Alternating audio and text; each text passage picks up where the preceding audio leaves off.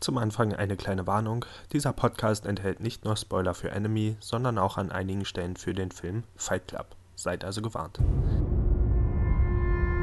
Du siehst dir keine Filme an, oder? Ich gehe nicht viel aus. Und Filme sagen mir nicht so viel. Herzlich willkommen zurück und an alle, die jetzt erst zugeschaltet haben. Wir reden über Enemy. Enemy, der Film mit Jake Gyllenhaal in der Hauptrolle. Jake Gyllenhaal ist Franzose. Äh, guten Tag. Hey, Ich rufe. Nein, ich rufe an, weil ich. wo rufst du an? Tut mir leid, ich glaube, Sie verwechseln mich. Ich, Wer ist da? nein, ich, ich, ich rufe nochmal an. Wer war am Telefon? Helen, derselbe Kerl wie vorhin. Derselbe Kerl. Er sieht genauso aus wie du. Was geht hier vor? Helen, ehrlich, keine Ahnung, wovon du sprichst. Warum haben Sie nach mir gesucht? Ich wollte es wissen. Ich habe da ein paar Fragen. Wer bist du? Was hast du denn? Sie sind völlig irre. Ich bin völlig irre! Regie geführt von Dennis Villeneuve, der auch Prisoners gemacht hat. Und ja, äh, Philipp und ich haben den Film ja im Voraus schon ziemlich gehypt. Äh, viel drüber geredet und so und ohne wirklich Trotzdem zu. sind wir beide nicht dazu gekommen, ins Kino zu gehen. Das stimmt, aber ich wusste ja auch nicht, dass er im Kino kommt. Ich dachte, es ist ein DVD-Release. Und ich hatte auch das Gefühl, dass es eigentlich ein kleinerer Film ist, was glaube ich auch der Fall ist. Allein schon Ja. deswegen, weil es ja eine kanadische Produkt, Produ Pro Pro Projektion ist. im Filmprojektor, äh, nee, eine äh, Produktion ist. Und kanadische Filme sind ja schon mal natürlich nicht vergleichbar mit Hollywood. Und wenn man so, äh, wenn man das so von Kanada, Kanada, Kanadiern hört, ähm, viele kanadische Filme, wenn die gemacht werden, dann sind die auch über Kanada. Dann geht es um irgendwelche kanadischen Themen, äh, sowas wie Eishockey oder keine Ahnung, Ahornsirup. Und es, es gibt viel, viele Filme, die irgendwie in Kanada co-produziert produziert oder gedreht werden. Wirklich viele. Ähm, das sieht man dann gerade so bei Fernsehproduktionen und so aus, aus Amerika, so, ich sag mal eher so B-Movies. Äh, die werden oft in Kanada gedreht, einfach weil es billiger ist, aber oft wird das dann auch verschleiert. Also oft wird dann so getan, als wäre es in Amerika. Und hier haben wir jetzt Toronto als Hauptstadt und eben auch als Drehort des Films. Und gerade da merkt man auch, Toronto wirkt eigentlich von oben erstmal wie eine amerikanische Großstadt, wenn man so von oben drauf guckt. Es sind viele hohe Häuser so im, im Stadtzentrum. schöne. Aber nicht wie eine schöne. Doch, ich finde, die, die, äh, der Blick auf die Stadt ist eigentlich ziemlich schön. Ich finde ich finde es eher im Gegenteil. Man sieht ja immer diese tristen Hochhäuser da. Aber von Also Weitem. So diese Reihenhäuser wie DDR, also diese Blöcke halt. Genau, Ja. das ist ja das Interessante. Von Weitem sieht es halt aus wie eine amerikanische Großstadt, aber erst wenn man nah dran ist, merkt man halt, dass Kanada ist. Und Kanada ist ja eigentlich gefühlt mehr Europa als Amerika. Und das finde ich eben so cool daran, dass, dass dieses Setting benutzt wurde und nicht verschleiert wurde, dass man eben diese Blöcke hat, so wie man sie bei uns halt auch findet. So diese Gebäude. Und alles wirkt einfach sehr, ich meine, Teile davon hätten durchaus Leipzig sein können. So, wenn man sieht, wie er da, es gibt irgendwie diesen, diesen Durchgang irgendwie, wo, glaube ich, so rechts und links irgendwelche Schaufenster sind und er geht da immer durch. Äh, ich glaube, immer wenn er auf dem Weg von der Arbeit ist oder irgendwie sowas.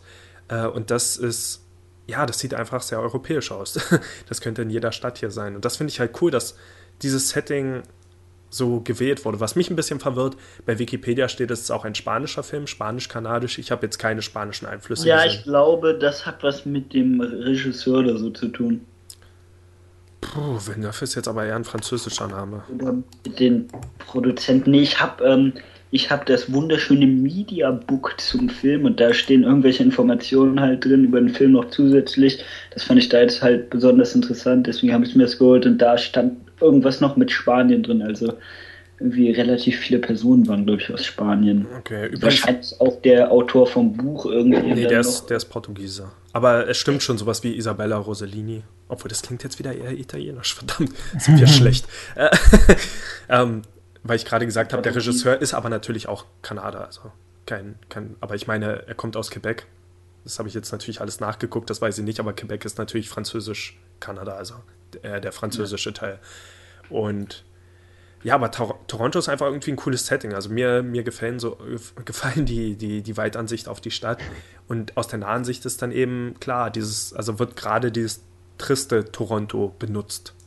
Hm, Passt natürlich auch zum Film. Ja, aber das meine ich ja. Toronto ist nicht unbedingt so, wie es in dem Film gezeigt wird, sondern es wird in dem Film so gezeigt, weil es so gebraucht wird. Also dieses Toronto, was dort zu sehen ist, ist nicht das echte Toronto, sondern es ist ein Toronto Ja. in einem Science-Fiction-Mystery-Film namens Enemy.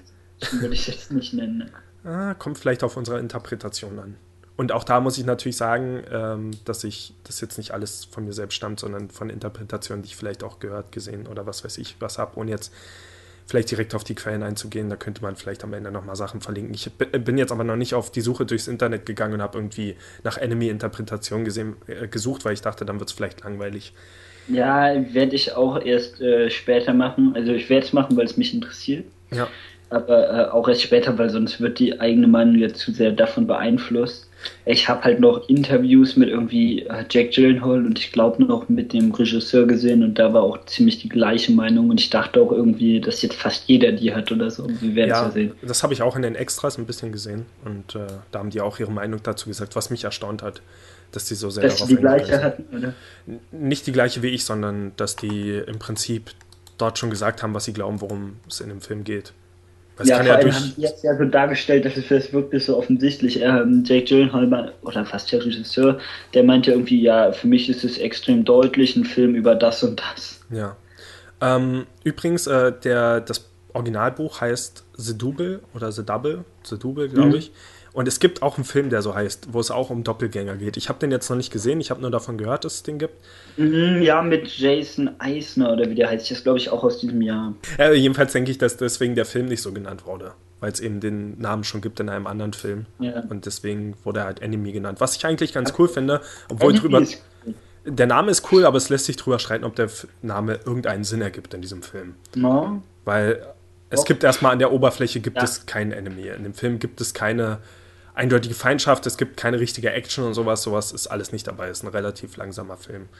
Ähm, der Film ist übrigens ab 12 freigegeben, was mich gewundert hat, ist, dass ziemlich viel nackte Haut zu sehen ist. Also ziemlich Ja, viel jetzt- nackte Haut. Ja, aber jetzt auch, was, ja, ja, man sah aber jetzt auch nur Brüste, oder? Nö. Gab auch einen Full-Body-Shot. Weiß ich jetzt gar nicht. Ich meine, Stimmt, natürlich gab es keine gespreizten Beine oder so, aber das gibt es ja nirgendwo. Ja. Also ich meine, sowas wie der, äh, wie heißt der Film mit Keanu Reeves, äh, im Namen des Teufels zum Beispiel, ich meine, da gibt es auch von Charlize Theron, glaube ich, einen Nacktshot und der Film ist trotzdem ab 12, aber ich meine, sowas Äh, äh, Im Namen des Teufels, zumindest im Auftrag, des- im Auftrag Man- des Teufels. der ist ab 16. Echt? Okay. Ja, ja, klar. Echt, der läuft nachmittags meinst- im Fernsehen. Was? Ja. Du meinst den, du meinst den, wo der Anwalt, Ja, was, der ist niemals ab 12. läuft nachmittags oft auf Pro 7. Aber hast recht, der ist im, Also dann daher, muss dann ist er im geschnitten sein. Hä? Meinen wir gerade denselben Film? Du, Ja, dann ist er im Fernsehen geschnitten, da in dem Park irgend so ein Typ totschlagen mit irgendwelchen Stöcken und so, der war doch voll brutal. Vom Penner weiß ich jetzt nicht. Das ist halt der, wo er den Anwalt spielt und dort immer tiefer sinkt als Anwalt in seiner Karriere, so, weil er sich auf den Teufel eingelassen hat. Aber da ist jetzt nichts so explizites zu sehen, aber du hast trotzdem recht, er ist ab 16. Ja. Ähm, Der, also der ab 12 hätte mich da. Ja, aber nee, ich finde der Film, ähm, da wundert mich die ab 12 Freigabe eher, weil ähm, er irgendwie auch ziemlich bedrückend ist und ähm, ja, ich weiß nicht, ob 12-Jährige, also das ist schon irgendwie.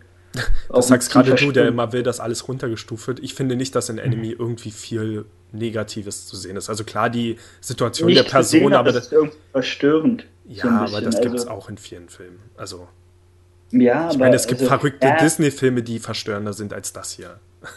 Das glaube ich jetzt weniger, aber nein, ich sage auch nicht, dass viele. er unbedingt ab 16 sein müsste. Was? Es gibt viele Disney-Filme, die ziemlich verstörend sein können. Das sag mal ein. Nö. ich meine, Okay. ich, ich sag jetzt mal sowas wie 101 Dalmatiner, wo einfach Cruella de Vil ziemlich fies und böse und Haut abziehen will und sowas, aber das meine ich jetzt nicht, ich meine schon ein paar ältere. Egal. Disney-Filme als Beispiel zu nennen, ist auch so ein Klischee. Bleiben wir bei Enemy. Es gibt viele Sexszenen. Und man sieht Jake Ja, Gyllenhaals nein, aber Arsch. ich meinte jetzt, äh, wenn irgendwie der höher freigegeben werden müsste, ja nicht wegen den Nacktszenen, sondern halt schon irgendwie wegen der Atmosphäre insgesamt für mich. Ach, ich weiß Allgemein, nicht. ich glaube nicht, dass Zwölfjährige was mit dem Film anfangen können. Ich weiß nicht, aber es gibt schon viele Brüste. viele, viele, viele Ja, aber Brüste. jetzt nicht in einem zu se- sexuellen Zusammenhang. Wenn man einfach jemanden sieht, der Auch. duscht, den dann nackt sieht, finde ich, äh, kann das meinetwegen auch ab Null sein. Aber es gibt auch ziemlich viele Sexszenen. Und es gibt am Anfang die Nachtclub-Szene. Ja, stimmt. Wo eine Frau einen Orgasmus bekommt. Verteidige Ja, ja, okay, was das ist. Deswegen kann es nicht ab 12 sein. Ähm, okay, aber Enemy. Wo fangen wir an? Äh, Jack Gyllenhaal spielt eine Doppelrolle hier. Einmal den Lehrer Adam Bell, andererseits Anthony Clare, den Doppelgänger. Und er entdeckt als Lehrer eben, dass er einen Doppelgänger hat, als er zum ersten Mal in seinem Leben einen Film guckt. Nee, er scheint schon vorher Filme gesehen zu haben, aber äh, er sieht eben. Ja, die Szene war auch irgendwie ganz cool. Ja, Gemacht, auf jeden Fall. In diesem Gespräch irgendwie wirkte es so, man hat, ja, äh, äh, irgendwie war das ja so, also er hat halt ein tristes Leben und ihm wird dann eben dieser Film empfohlen und irgendwie äh, wirkt er so, also es kann sein, dass es nur auf mich so gewirkt hat, dass er so richtig gehofft hat, dass es so quasi irgendwie eine Chance auf irgendwas ist oder so, wo er am Ende des Films dann wieder so enttäuscht, äh, weißt du, was ich meine? Dieser Moment, wo man irgendwie den Abspann sieht, sieht er irgendwie äh, richtig enttäuscht aus irgendwie. Es kam mir so vor, als wollte er damit so richtig irgendwie kurz aus seinem Leben fliegen. Ich finde, er sieht ziemlich schockiert aus, bevor man den Abspann sieht. Echt? Ja, er entdeckt eine Riesenspinne. Was? Hä? Der meint den anderen Film auf dem Laptop, als er den Film geguckt Ach hat. so. Ich dachte, ich dachte, du meinst jetzt am, vor dem Abspann dieses Films Nein, hier. ich meine doch nicht mich selbst. Ich Ach, meine, ist ein bisschen äh, besorgt, ist langweilig sein Leben. Nein, ist ich nur eine Riesenspinne im. Schlafzimmer. Ach so, ja. Äh, ich Weißt du, was ich meine? ich finde es vor allem cool, dass, er, dass dort noch kein Jack Gyllenhaal mit Bart genommen wurde als Doppelgänger. Josie hat gar nicht gemerkt, was da ist. Also sie hat gar nicht auf den Portier da geachtet. Und wir haben dann nochmal den Film zurückgemacht, um, um ihr eben zu Ich zeigen, habe dass bei da... dem Film auch so oft den Film äh, zurückgespult. Nee, bei und mir war es ich- nur das eine Mal. Nee, ich muss dazu aber auch sagen, dass ich, als ich den Film gesehen habe, extrem krank war. Ich hatte weiß nicht was, das war Fieber und sonst was. Das Geile war, ich bin zwischendurch immer wieder eingeschlafen und ich war, ähm, ich weiß gar nicht, was das war, aber ich habe äh, quasi fast schon Badenvorstellungen gehabt. Ich habe die ganze Zeit irgendwelche Personen im Film gesehen, die nicht im Film waren und ich musste wieder zurückspulen. Das sich äh, erfunden aber es war so, dass ich halt immer wieder eingepennt bin, irgendwas geträumt habe, aber halt nur so kurz, dass ich dann dachte, dass es im Film wäre. Das war sehr verstörend. Okay. Ich sah immer irgendwelche Menschen auf einmal, dachte, das passt gar nicht in den Film, hab zurückgespult und das war nicht drin. Am Anfang hatte ich voll Panik, aber okay. Ähm, ja, wo, wo war Also er ist auf jeden Fall dieser Lehrer und äh, das ist auch so die, die Situation, wo er sich mit dem anderen Lehrer unterhält. Äh, dieses Gespräch darüber führt, ob er eben überhaupt Filme guckt. Und da merkt man eben schon, was für ein seltsames Verhältnis die da haben. Ja, Ich meine, es gibt viele verschiedene Überhaupt Filme und er Serien und so, die so Klassenzimmer-Szenen zeigen, Situationen. Und das ist immer recht ähnlich. Eigentlich sitzen alle Lehrer nur so da und sprechen möglichst nicht miteinander. Auch wieder King of Queens zum Beispiel gab es diese eine Szene, wo Duck halt so Aushilfslehrer wird und dann irgendwie so alle anquatschen will, glaube ich, in dem Zimmer. Und keiner will mit ihm reden. So. so. Solche Sachen. Und hier hat man eben diese zwei Lehrer und der eine versucht ein Gespräch anzufangen und Jake Gyllenhaal, also Adam Bell, geht nicht wirklich darauf ein. Und ja, aber er guckt sich dann eben diesen Film an und entdeckt dort seinen Doppelgänger Anthony Clare. Ähm, ich glaube, man braucht nicht die Handlung exakt nacherzählen, weil die, die das hier hören, haben ja hoffentlich den Film schon gesehen. Aber es ist dann eben so eine Ja. Situation, wo am Anfang denkt man nur, okay, es, ja gut, er hat scheinbar einen Bruder oder so oder irgendjemand, der ihm ähnlich sieht. Aber gerade in der Situation, wo die beiden dann das erste Mal aufeinandertreffen und der äh, Doppelgänger ihm seine Narbe zeigt, da merkt man halt schon, okay, irgendwas kann hier nicht stimmen. Und eigentlich schon vorher, als beide den gleichen Bart haben was schon mal ziemlich unwahrscheinlich ist. Äh, so, jetzt, äh, ja, sagt doch einfach mal was über den Film, ohne jetzt noch Rücksicht auf Spoiler oder sowas zu nehmen. Was hat euch gefallen, was, was hat euch nicht gefallen? Mm, Also ich muss erstmal ehrlich sagen, dass also vielleicht war ich auch einfach mit äh, ja in dieser äh, Krankheitsphase nicht äh, im richtigen Zustand, um zu sehen, aber ich ähm, habe jetzt ehrlich gesagt keine wirkliche Interpretation zu dem Film und äh, habe deshalb nur so das wahrgenommen, was man gesehen hat, was bei so einem Film natürlich jetzt nicht an wirklich äh, das Beste ist. Ähm, ja, also ähm, und deswegen ähm, würde ich sagen, redet ihr doch erstmal und ich kann was zu euren Interpretationen sagen. Also ich fand, äh, ich fand den Film rein aus filmischer Sicht. Das klingt jetzt ein bisschen doof, aber ich fand ihn richtig gut gemacht, also qualitativ. Man hatte den Eindruck, Ja. dass es eigentlich ein sehr kleiner Film war, aber es gab auch nicht sehr viele Schauspieler. Eigentlich gab Mhm. es zweimal Jack Gyllenhaal, zwei Frauen und ansonsten kaum, also kaum Nebenrollen. Es gab Ja. noch den Da Lehrer gab es und noch Lehrer, diesen, diesen äh, Typ da, diesen, den Portier ähm, gab es noch. Genau. Genau, und das war es dann eigentlich schon fast. Also es Ich gab glaub, noch den Typ im Musikladen und so, aber an sich sind es eigentlich wirklich nur, ich wollte sagen vier Hauptdarsteller, aber es sind ja eigentlich nur drei. Jack Gyllenhaal ist ja zweimal dabei. ähm, Ja. also qualitativ sieht der Film ziemlich gut aus, richtig gut gemacht. Er weiß, wo seine Grenzen sind und äh, versucht nicht irgendwie zu viel zu machen, aber ähm, es wird eben immer Mhm. Und wieder. auch diese.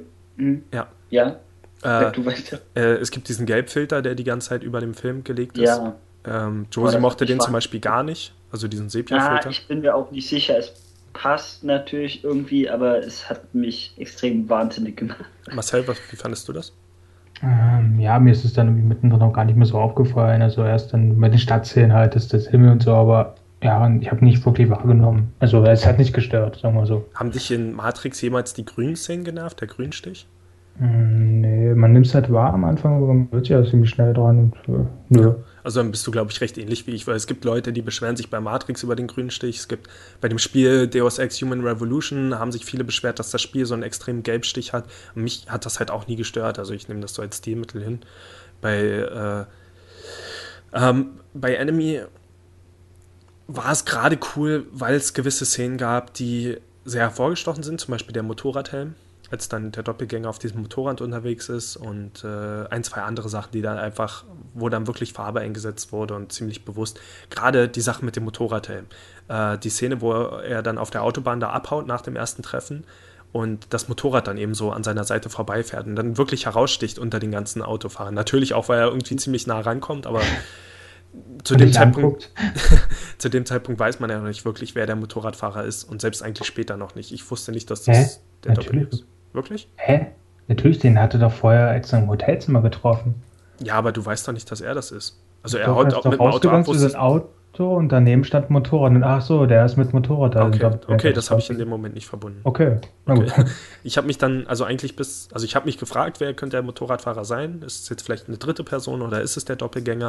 Und dann gibt es ja nochmal die Szene, wo eben die Freundin von Adam äh, Mhm. da verfolgt wird von dem Motorradfahrer. Und da hat man dann erst so wirklich gesehen, wer es ist. Aber ich denke schon, dass bewusst erstmal nicht gezeigt wurde, wer hinter dem Visier steckt, für Leute wie mich, die es nicht kapiert haben. Ich Ja, habe das irgendwie sofort assoziiert. Also er hatte ja die Lederjacke an wie Motorradfahrer. Ja, ich dann das auch. Motorrad neben dem Auto. Es war irgendwie eindeutig, aber okay. Ja. Also ich dachte auf der Autobahn erst, das soll nur so ein Schockeffekt sein, wo er sich kurz erschreckt und dann war es aber doch jemand anderes so. Und deswegen habe ich in dem Moment einfach Ja, nicht. gab es da nicht irgendwie auch auf einmal, äh, gab es nicht in dem Film irgendwie einen einzigen Schockeffekt oder so? Ja, den.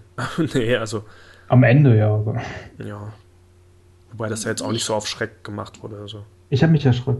Ja, ich habe mich einmal erschrocken, aber ich weiß jetzt nicht, ob es am Ende bei dieser Spiel Vielleicht in der Traumszene. Der Film fängt ja auch ziemlich vielleicht hat verstörend sich an. geträumt. Ähm, der Film fängt ja auch ziemlich äh, verstörend an. Da gibt es diese Nachtclub-Szene, eben mit der nackten Frau und dann kommt, taucht diese komische Ja, Spinne auf. du Und natürlich dann schon verstört. man weiß wirklich gar nicht, was los ist und fragt sich die ganze Zeit, werde ich das später noch kapieren? Muss ich mir jetzt hier Sachen merken, die passieren? Mhm. Und ach, der, der Film hat einfach so viele Szenen, die mich richtig beeindruckt haben.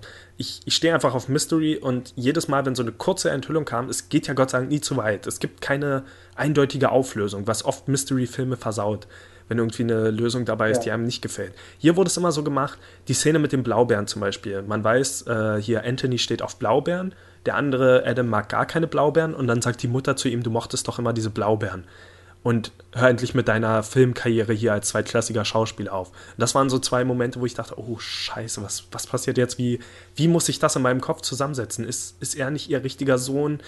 Und so weiter. Und äh, weiß sie selbst nicht mehr, wer der richtige Sohn ist? Vermischt das alles? Du bist mein einziger Sohn. Ich bin deine einzige Mutter.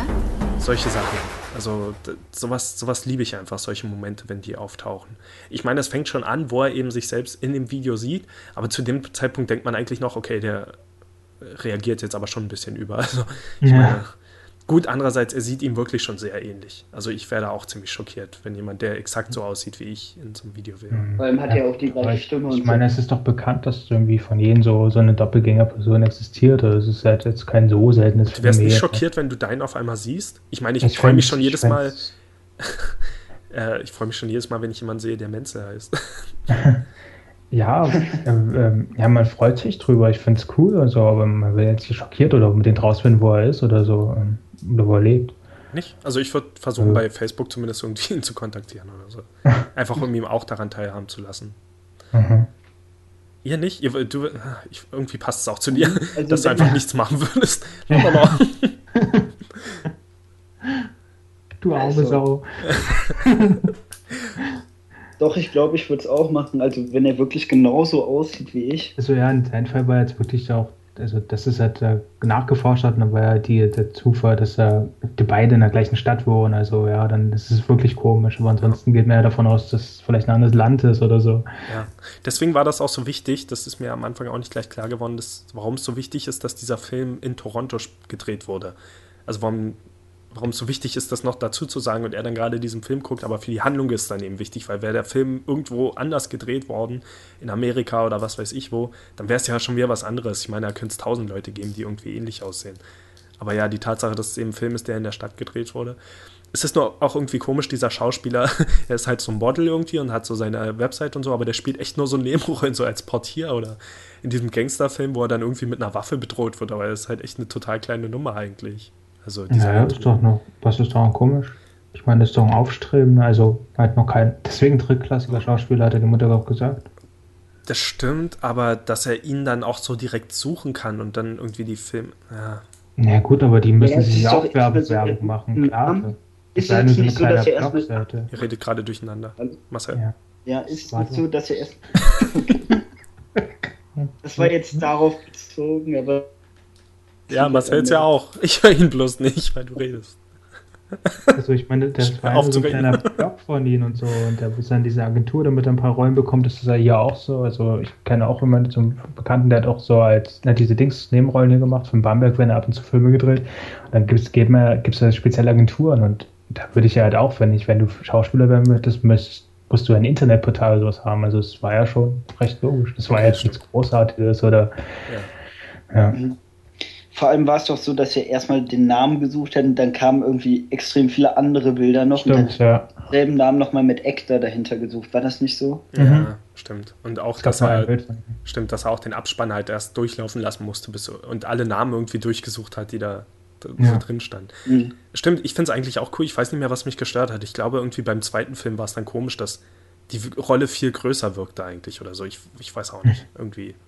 Weil du meinst, der erste müsste eigentlich wichtiger sein? Oder? Ja, ich weiß nicht, beim ersten hat er halt so ein Portier gespielt und im zweiten wurde er mit einer Waffe bedroht. Das kann ja jetzt kein so kleiner Statist sein. Aber ich, ich weiß auch nicht. Ja, man weiß es halt nicht. Also, ja. ja. Um was es dann nun ging. Ja, ist auch nicht so wichtig. Er versucht dann auf jeden Fall ihn zu finden, telefoniert irgendwie mit seiner Frau und sie erkennt halt auch direkt seine Stimme, was auch wieder clever war. Weil man immer das Gefühl ja. hat, das Team hinter dem Film, die denken an jede Möglichkeit. Also die hätten viele Lücken offen lassen können, wo man dann auf einmal denkt, ja, aber hätte die Stimmen sind doch gleich, hätte sie das jetzt nicht erkennen müssen. Nee, sie hat es erkannt. ähm, meine Theorie früh im Film war ja, dass das eigentlich wieder so eine Fight Club, Fight Club, Fight Club Sache ist, wo beide eigentlich die gleiche Person sind. Du Film die ganze Zeit. Warum machst du das? Vielleicht Ach komm, Fight Club ist einer der bekanntesten Twists ja, überhaupt. Ist das ist, als ob du Six Sense Twist äh, äh, spoilerst. Okay, ich piep's raus. Vielleicht. Äh, nee, ich dachte, das wäre so eine Nummer irgendwie, wo. Ja, dachte ich auch. Ich dachte auch, das ist ein Fight Club, ja. Und wo, Echt? an welchem Punkt bist du darauf gekommen, dass das die gleiche Person sein könnte? Gab es eine bestimmte Schlüsselszene? Hm.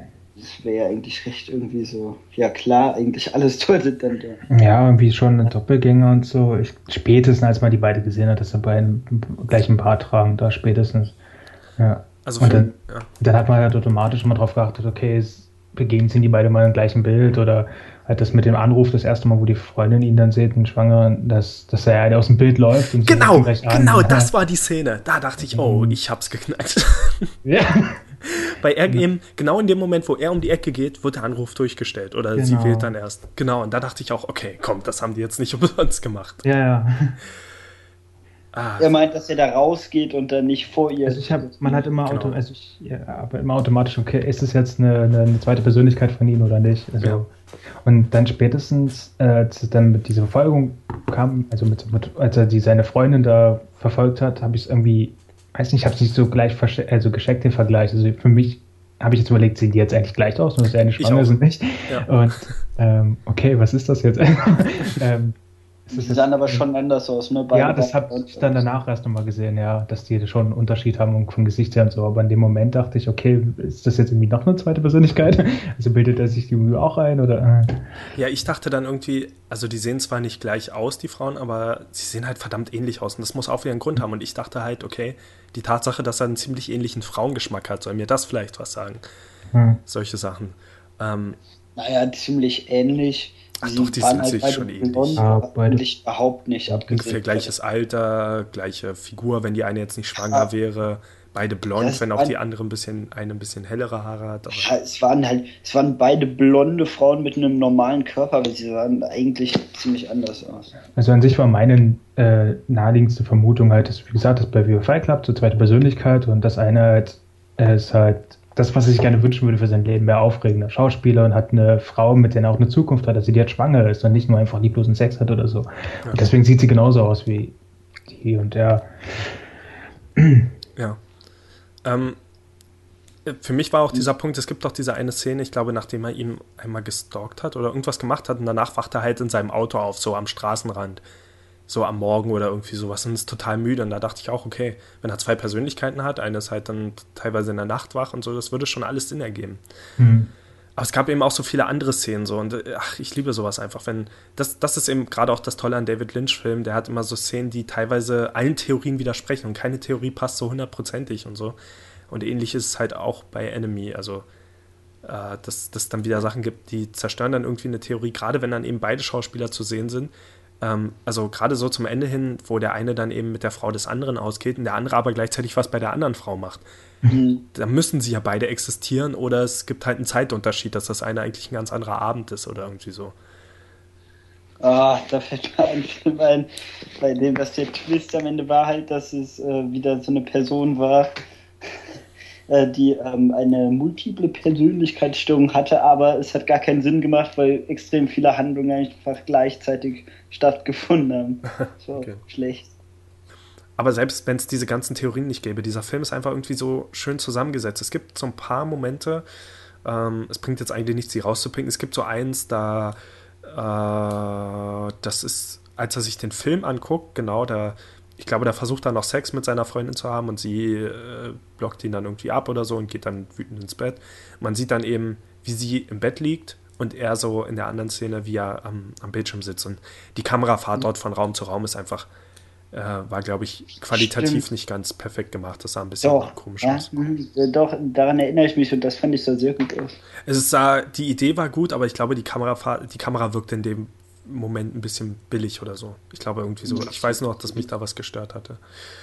Und sehr cool war diese Szene mit dem Gang, mit der Frau, mit dem äh, Spinnengesicht oder was ist hm. Die kopfüber läuft. Hatte die ein ja. Spinnengesicht? Ja. ja, Spinnengesicht. Also ich äh, hätte es cool. jetzt nicht so als Spinnengesicht interpretiert, aber ich habe das dann irgendwo nochmal nachgeguckt. also ich habe es verstanden, es waren halt diese zwei Reißzähne und da dachte ich, okay, das ist die Spinne. Ja. Ah, cool. So, siehst du, sowas ist mir nicht aufgefallen. So ergibt sogar alles noch mehr Sinn.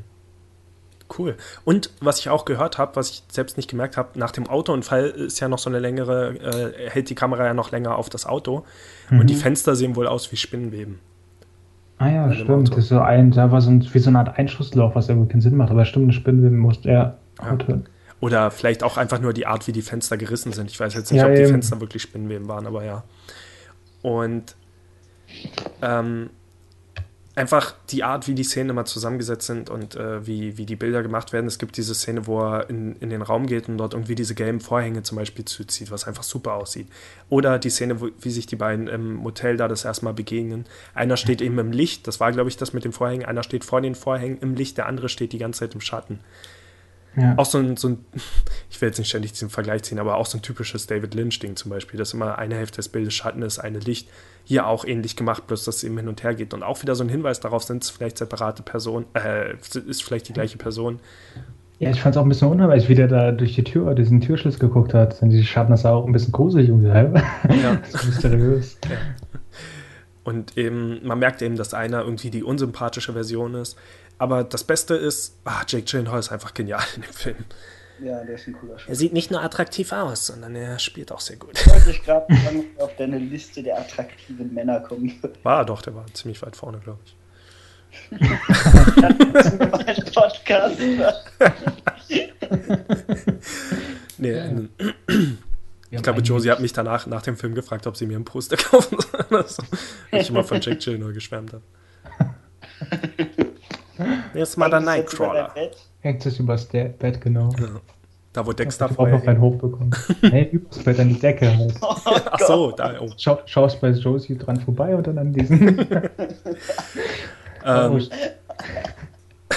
nee, aber wirklich, die, wie, wie fandet ihr die Art, wie ihr die Rolle gespielt habt? Habt ihr irgendwelche Unterschiede gemerkt oder äh, war, war in Situation besser oder schlechter oder was, was meint ihr? Nee, also ich fand ihn, äh, ich, ähm, äh, es wurde auch nochmal extra irgendwie in einem Interview gesagt, dass sie jetzt eben nicht so gemacht haben, der eine hatte einen Bart, der andere nicht, der eine hatte irgendwie einen Akzent, hm. der andere nicht, sondern es war schon eigentlich komplett gleich so, oder? Ja. Ist, dir ein Unterschied aufgefallen beim Spielen oder so? Nein. Ja, oder? gut, der eine, der Professor, das war meistens auch verkrampft, wie er da genau. saß. Und der andere lag ja immer so auf dem Couch, also lag da so. Der andere locker. war auch, ja. Ähm, ja. mit seinem Leben natürlich ein bisschen zufrieden. Genau, und ja. Das hat man am Anfang natürlich auch noch gemerkt. Aber so gerade im Verlauf des Films irgendwie ähnelten die sich.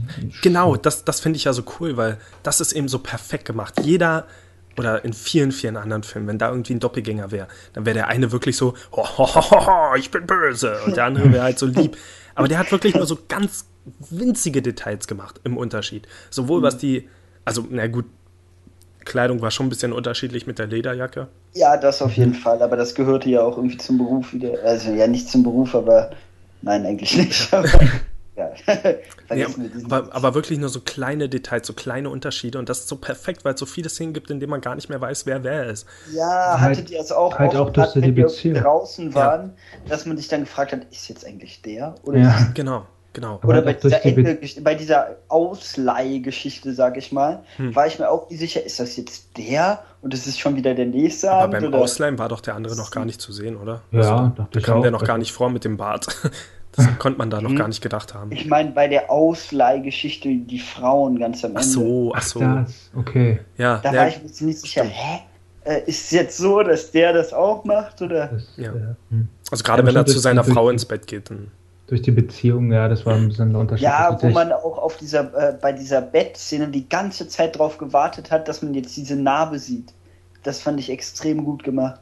Und auch wieder diese Gänsehaut-Szene, wo sie dann sagt, müsstest du nicht, oder wie war es heute an der Uni oder sowas. Da dachte ich auch, mhm. ach du Scheiße. Ja. Ich, ich, ich stehe einfach auf sowas. Äh, ja, genau, das mit der Mutter zuerst und dann das genau. mit der, ja, vorher. Ja, aber genau, halt, das durch die Beziehung hat man noch ein bisschen gemerkt, den Unterschied. Also die eine ist halt diese lieblose Beziehung, nur Sex und so, aber sonst wusste man überhaupt nichts von der Freundin. Gut, man hat gesehen dann, wo die arbeitet, irgendwo im Bürojob, aber ansonsten mhm.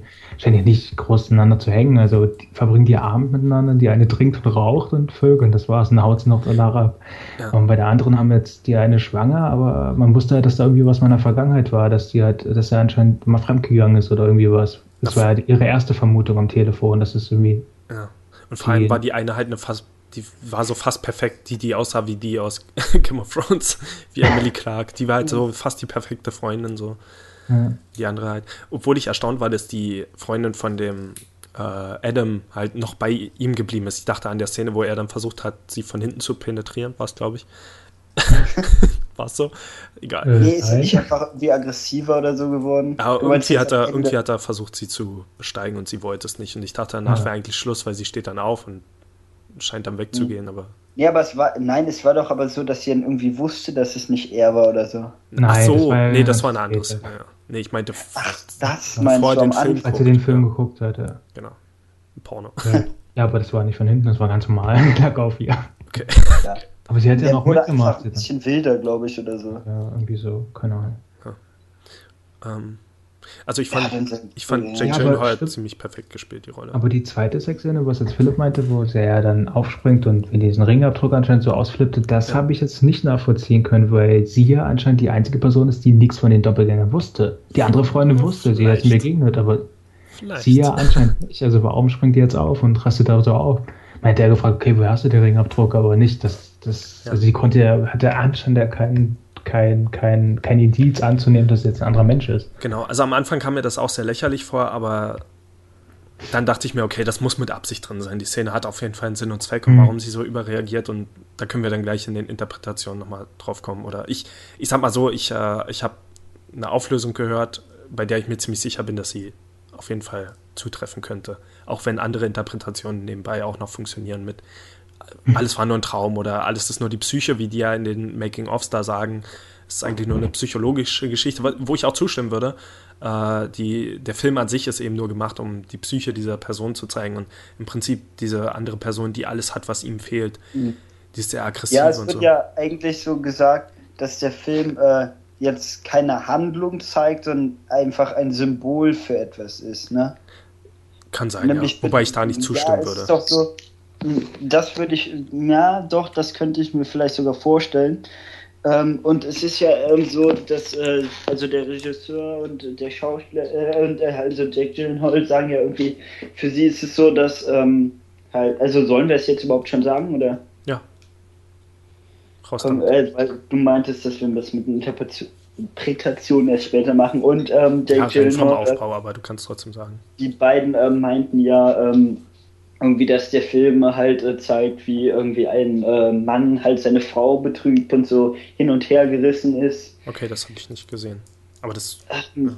Und ja, dann am Ende, wie wir halt, also es ist am Ende dieser Affäre und er will irgendwie wieder zu seiner, oder muss zu seiner ähm, richtigen Beziehung hin, was für mich aber irgendwie jetzt nicht so, also der Film, dass äh, der Film eher für irgendwas steht, als dass, dass er wirklich die Handlung zeigt hm. Äh, das äh, könnte ich mir vorstellen, wobei ich nicht genau weiß, wofür er steht. Deswegen habe ich jetzt auch nicht irgendwie einen Twist erwartet, wie dass er äh, dann er auch der andere ist und so. so mit so einer richtigen Auflösung habe ich gar nicht gerechnet und auch Gibt's ja auch nicht. nicht mit irgendeiner Wendung. Ja, ja, nein, ihr habt ja gedacht irgendwie, dass er dann auf einmal der andere noch ist. Hm.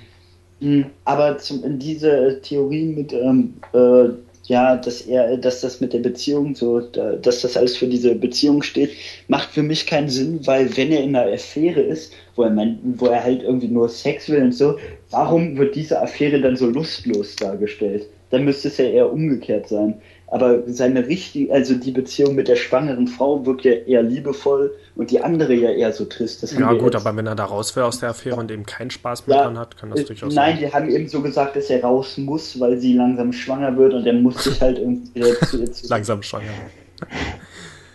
Heute bekommst du eine Viertelspermie, morgen kommt der Rest. Kommen auf einmal kleine Walter Juniors raus. Komm, erst kommen die Beine zur Welt und ein paar Tage später der Rest vom Körper. Wächst er noch zusammen. ist der Schwanz, dann der Rest. Äh, ähm, ich muss aufhören, Walter Junior mal zu beleidigen. Da fühlt man sich schlecht, wenn man weiß, dass der Schauspieler eigentlich sehr ähnlich. Ja, aber nicht so stark. Ja. ja. Ich dachte übrigens am Anfang über, dass einfach ein sauschlechter Synchronsprecher wäre und dann habe ich irgendwie ich glaube, das war sogar im Podcast darüber beschwert und dann hat einer von euch mir gesagt, dass, es, dass der krank ist. Ja. Läuft der nicht sogar die ganze Zeit mit Krücken rum oder so? Ja, wahrscheinlich. Mir ist es nie aufgefallen. Ähm, äh, ich glaube, ich weiß, was der Jumpscare war. Also, der Jumpscare war, glaube ich, die Spiegelszene, wo er den Spiegel anschreit, um zu üben. Nee, das war die Spinne am Ende, glaube ich. Okay, den fand ich jetzt aber nicht so Jumpscare-mäßig. Es war eigentlich ziemlich ruhig. Also natürlich war man schockiert, was dort zu sehen ist, aber es war jetzt nicht so das Brumm oder so. Das war eigentlich also ziemlich langsam gezeigt. War ziemlich cool. Ja, das war eben entweder die Szene, wo, wo der eine im Bad steht. Nee, das glaube ich, wo er übt. Das ist, glaube ich, ein Jumpscare. Da, da passiert, glaube ich, irgendwas. Da schreit ja, er, glaube ich, so plötzlich in den Spiegel oder irgendwie sowas. Da, da, merkt man eben auch, was der zweite Jake Gyllenhaal, also ich meine, der, der, äh, der, der, der, heißt der Typ? Äh, Anthony. Äh, hey. Hey. Ja, der eine heißt Adam Bell, der eine, andere heißt Anthony Clare. ABC. Ja, ja, ja. Okay. Äh, das, ja, das ähm, äh, da, deswegen bin ich auch die ganze Zeit mit den Namen durcheinander gekommen, aber Anthony heißt ja, also der Schauspieler hat ja noch irgendwie einen anderen Namen. Ja, aber ich meine jetzt vor allem, dass eben der Nachname B und C dann nochmal ist. Vorname A, Nachname B, Nachname C. Könnt ihr mir folgen? Nein, das Alphabet geht anders. Adam Blair, Anthony Clare. Nee, Moment, der ist nicht Blair. Bell. Bell. Ach, egal. Auf jeden Fall ist der eine AB, der andere AC. Ähm, bestimmt kein Zufall. Äh, ähm, da, da hat man eben gemerkt, wo er, wo er sich diesen Trick überlegt hat, wie er den Schwachen jetzt ausnutzen kann, indem er halt behauptet, du hast mit meiner Frau geschlafen und so richtig Druck auf ihn ausübt und so. Und obwohl der andere weiß, dass er keine Affäre mit der Frau hatte, geht er trotzdem auf diesen Deal ein und gibt seine Freundin halt weg und so und lässt zu, dass die halt Sex mit dem anderen hat. Was eine ziemlich fiese Sache ist, weil er essentiell eigentlich ein fremder Mensch ist und ja. Das ist so wie, es gibt ja so Geschichten, wo Zwillinge so äh, mit äh, mhm. ihrer, äh, ihrer Freundin getauscht haben und so für eine Nacht und solche Sachen. Gibt es ja wirklich. Ähm, erzählt mal, habt ihr irgendwie so ein paar Lieblingsszenen oder so in dem Film? Magic Moments, irgendwie sowas. Ist Philipp überhaupt noch da? Philipp ist bestimmt stumm. Oh, Alter. Wirklich stumm. Und ich dachte schon die ganze Zeit, warum reagieren die nicht auf das, was ich sage? Warum sagen die jetzt nicht dazu? Also habt ihr irgendwie Magic Moments oder Lieblingsszenen, irgendwas, das, woran ihr euch noch erinnern könnt? Mm. Also wir also die Spinnenszene mit dem Gang. Hm. Die ähm, Frau die im Gang. Die, die, ja, genau, die Spinnenszene, ja, die Spinnen, die Frauen-Spinnenszene im Gang, die Spinnenszene im, äh, in diesem Strip-Club-Ding da, die, äh, okay, ja, die fand ich eher verwirrend als alles andere. Das allerletzte, dieser Moment, mhm. dieser kurze Moment. Also alle Spinnenszenen. ja, auf jeden ja, Fall. der die Stacheln hat davor. Also einmal war es ja diese Riesenspinne in der Stadt. Genau, das war mein Magic Moment. Also einer meiner Magic Was war dein Magic Moment? Die Riesenspinne in der Stadt. Ja. Wo die Stadt ja. von außen zu sehen ist und dann wandert diese Aber große auch Spinne die durch. Die Szene mit der Narbe im Bett, wo, die, wo er die ganze Zeit so da lag und man die ganze Zeit gewartet hat, sieht man jetzt die Narbe oder sieht man nicht die Narbe? Hm.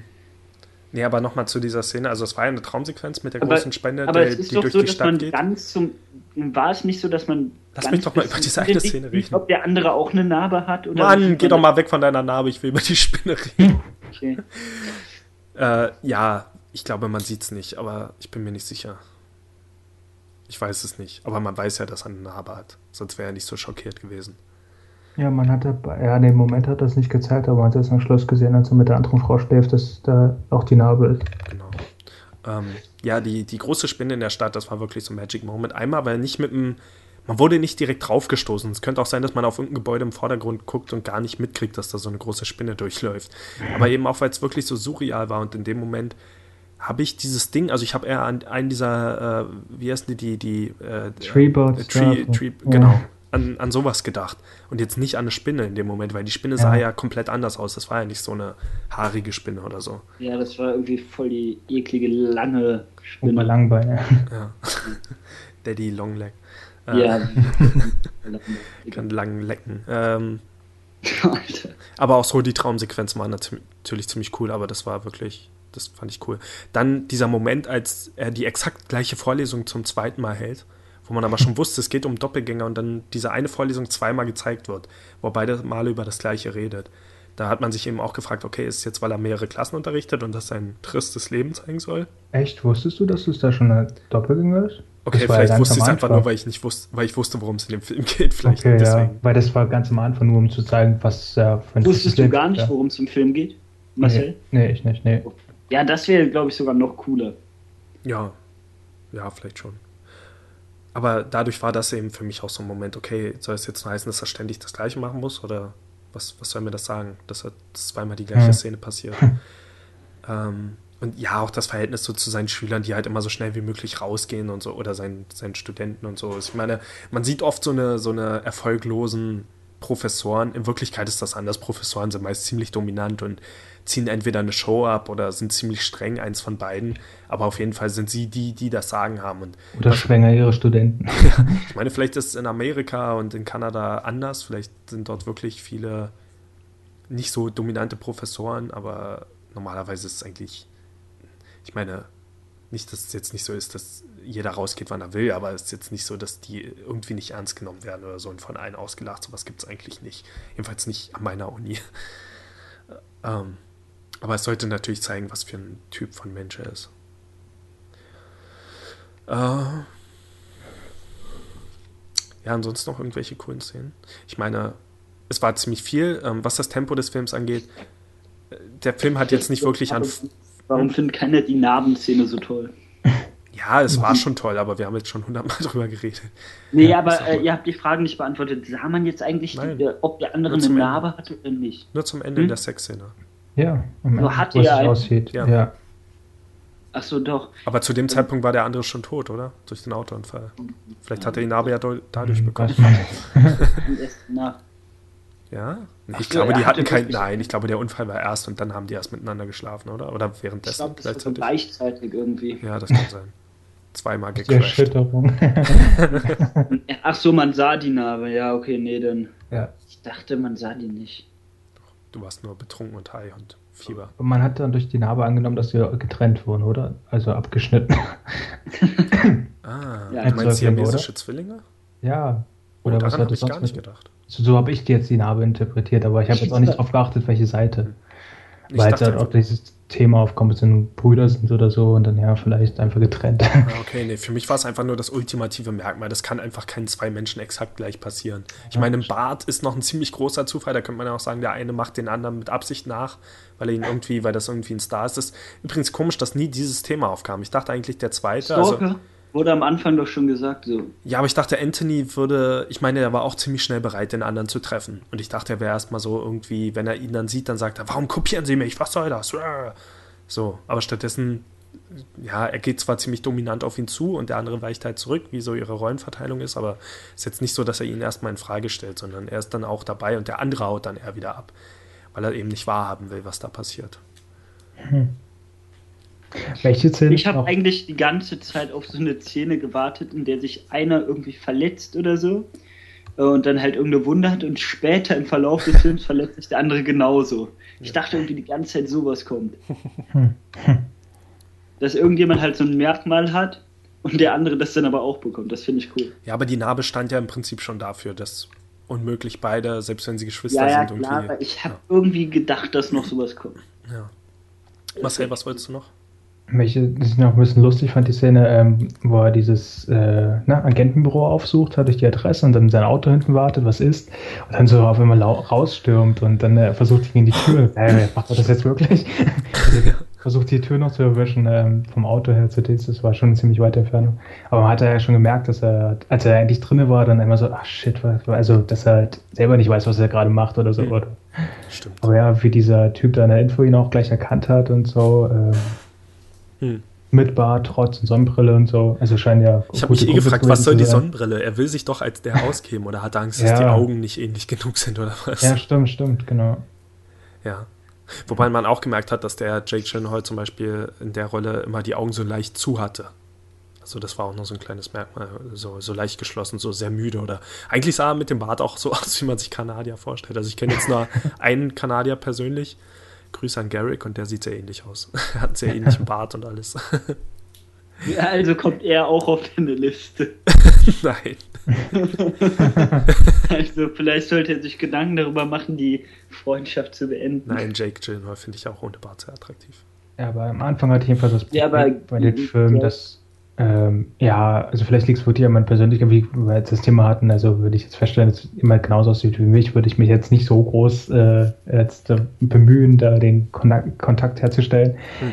Ähm, aber ich konnte es halt von den Protagonisten her nicht begreifen, warum er das jetzt macht oder wenn es so wichtig ist. Und äh, das war halt immer so ein bisschen übertrieben, auch wie er dann als sie telefoniert hatten und er dann rausgegangen ist aus dem äh, Lesungsraum und dann ja auch irgendwie so total fertig war, also in der frischen mhm. Luft. Und weswegen? Hallo, du hast jetzt gerade mit telefoniert. Also es, es war für mich irgendwie so überzogen. Aber glaubt ihr nicht, dass das ein. Ähm. Also manchmal konnte man das denken während des Films, aber zum Ende hin dachte ich schon, dass das alles einen höheren Sinn hat und dass sie mehr gespürt haben, als jetzt nur sich zu sehen.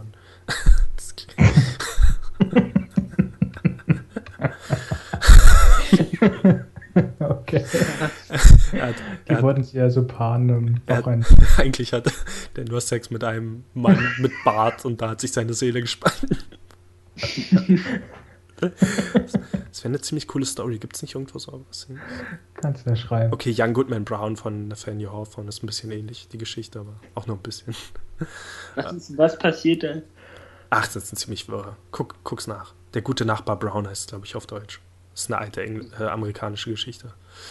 Uh, zu der man sehr viel Interpretationsessay schreiben kann, das sage ich dir. ähm, äh, witzigerweise, ich hatte äh, Anfang der Woche so eine Situation, wo ich zu Gast in so einer Redaktionssitzung war und mir gegenüber saß so ein Typ, der, als, als er angefangen hat zu regnen, re, regnen, reden, äh, habe ich auf einmal festgestellt, dass er den gleichen Nachnamen hat wie ich und ich habe die ganze Zeit dann drüber nachgedacht, wie, wie kann ich das jetzt einbauen, dass ich genauso heiße. Und ich wurde vorher auch schon mit Namen vorgestellt, aber vielleicht hat er das nicht mitbekommen. Wie kann ich jetzt sagen? Keine Ahnung. Hups, mein Ausweis fallen lassen. es heißt der junge Nachbar Brown. Oder so, ja. Ja, da geht es um einen Mann, der in den Wald geht und dort was passiert, aber auf einer Interpretationsebene wird es ganz viel krasser und homosexueller. Und einfach so tun, als hätte es einen Anruf bekommen. Die Anrufe Menzel. ja, Menzel.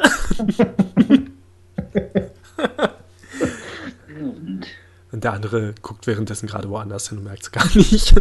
ja, hier ist Mens. Na gut. Ähm, also ich finde ihn einfach aus filmischer Sicht einfach verdammt schön gemacht. Auch die Szene, wie er dieser Frau, also der Frau folgt dort durch ihr Büro und sie immer so durchs Fenster beobachtet. So, ich, ich denke in solchen Situationen immer, oh Gott, was sind das für Menschen, die irgendwie auch noch im Erdgeschoss so ein Fenster, so, ein, so, ein, so ein Platz am Fenster haben, das ist doch voll unangenehm. Und äh, ich habe aber letztens gesehen, in, in Cottbus gibt es so eine große Einkaufshalle und da ist oben so ein Promarkt drin und äh, außen ist so ein Büro, Büro, von dem Promarkt und da sitzt halt so eine einzelne Frau drin, die von draußen zu sehen ist, irgendwie so mhm. oben durch das Fenster ist. das hört sich irgendwie verstörend an. Ist komisch. ähm, ja, sie kann sich Arbeitsplatz ja nicht aussuchen. ja. Ich meine, die, die Spinne, da hat man am Anfang, finde ich, also ich habe am Anfang schon gemerkt, dass die Spinne auf jeden Fall ein CGI-Effekt ist. Oder ich glaube es zumindest. Ich fand, ich fand es ja gut aus. Also für also, mich hätte es, also ich habe nichts gemerkt. Es hätte für mich genauso gut ein Modell sein können von der Stadt, wo die durch die echten. Nein, am Anfang. Was meinst die du? Die Spinne jetzt? auf dem Tablett. Die echte. Die fand, angeblich echte. Ich glaube, es war eine CGI-Spinne. Es sah ein bisschen komisch aus, wie sie sich über den Boden bewegt hat. Also, Echt? ich glaube schon. Nö, ich glaube auch, das war fast eine echte, ja. Also, also ich, ich, weiß nicht, wie das mit dem Tierschutz und so ist, aber ja, Spinnen kann man, glaube ich, schon. Also ich dachte, ich habe in Erinnerung, dass es eine CGI-Spinne ist und dass ich am Ende des Films begriffen habe, warum. Weil sie eben dann nochmal in groß die exakt gleiche Spinne zu sehen sein sollte. Aber vielleicht irre ich mich auch. Ich weiß nur, dass es ein bisschen komisch aussah, als sie übers Tablett gelaufen ist. Aber Spinnen Aber sind auch Hattet komisch. ihr auch angenommen, dass sich die gleich in ihre Mumu schiebt? ja, stimmt. oh Gott, sie wird doch nicht, sie wird doch nicht, sie wird doch nicht. Puh. Stimmt, das dachte ich wirklich. Ihr verstört mich. Ähm, es gibt natürlich noch die ganze Sache mit dieser Geheimgesellschaft zwischendurch, was ziemlich spannend ist. Und es gibt dieses Ende, wo er dann den äh, Schlüssel findet. Auch ein Magic Moment von mir. Weil da musste ich zum Beispiel an Mulholland Drive denken. Eine meiner Lieblingsszenen Mulholland Drive. Dort ist ja die ganze Zeit so, dass, äh, ähm, dass die Figur ohne jetzt zu sehr drauf einzugehen, aber so ein Kästchen hat mit so einem Schlüsselloch und so gegen Ende passiert eine wichtige Szene, äh, die wie immer bei David Lynch irgendwie mit Musik und mit einer Bühne zu tun hat und danach findet sie auf einmal einen Schlüssel und dann wird auf einmal alles aufgelöst, was in dem Film passiert ist. Und ich dachte, hier ist das ziemlich ähnlich. Er findet einen Schlüssel und in dem Moment wird alles aufgeklärt und tatsächlich war es so ähnlich, nur dass der Film uns nicht viel erklärt hat. Nicht, dass mal Holland Drive jetzt wirklich viele Informationen geben würde, da muss man genauso viel interpretieren. Aber hier war es eben auch der Fall. In dem Moment, als er einen Schlüssel gefunden hat, dachte ich, der Film müsste eigentlich bald zu, äh, zu Ende sein, aber er muss doch jetzt noch den Schlüssel benutzen. Dachtet ihr das auch? Ja, ich habe es irgendwie auch gehofft, dass, da, dass er zumindest mal in den Club geht oder so. Ob er jetzt nochmal den Page mitnimmt, ist ja eine andere Sache. Aber Was denkt ihr denn, wo der Club ist, rein örtlich?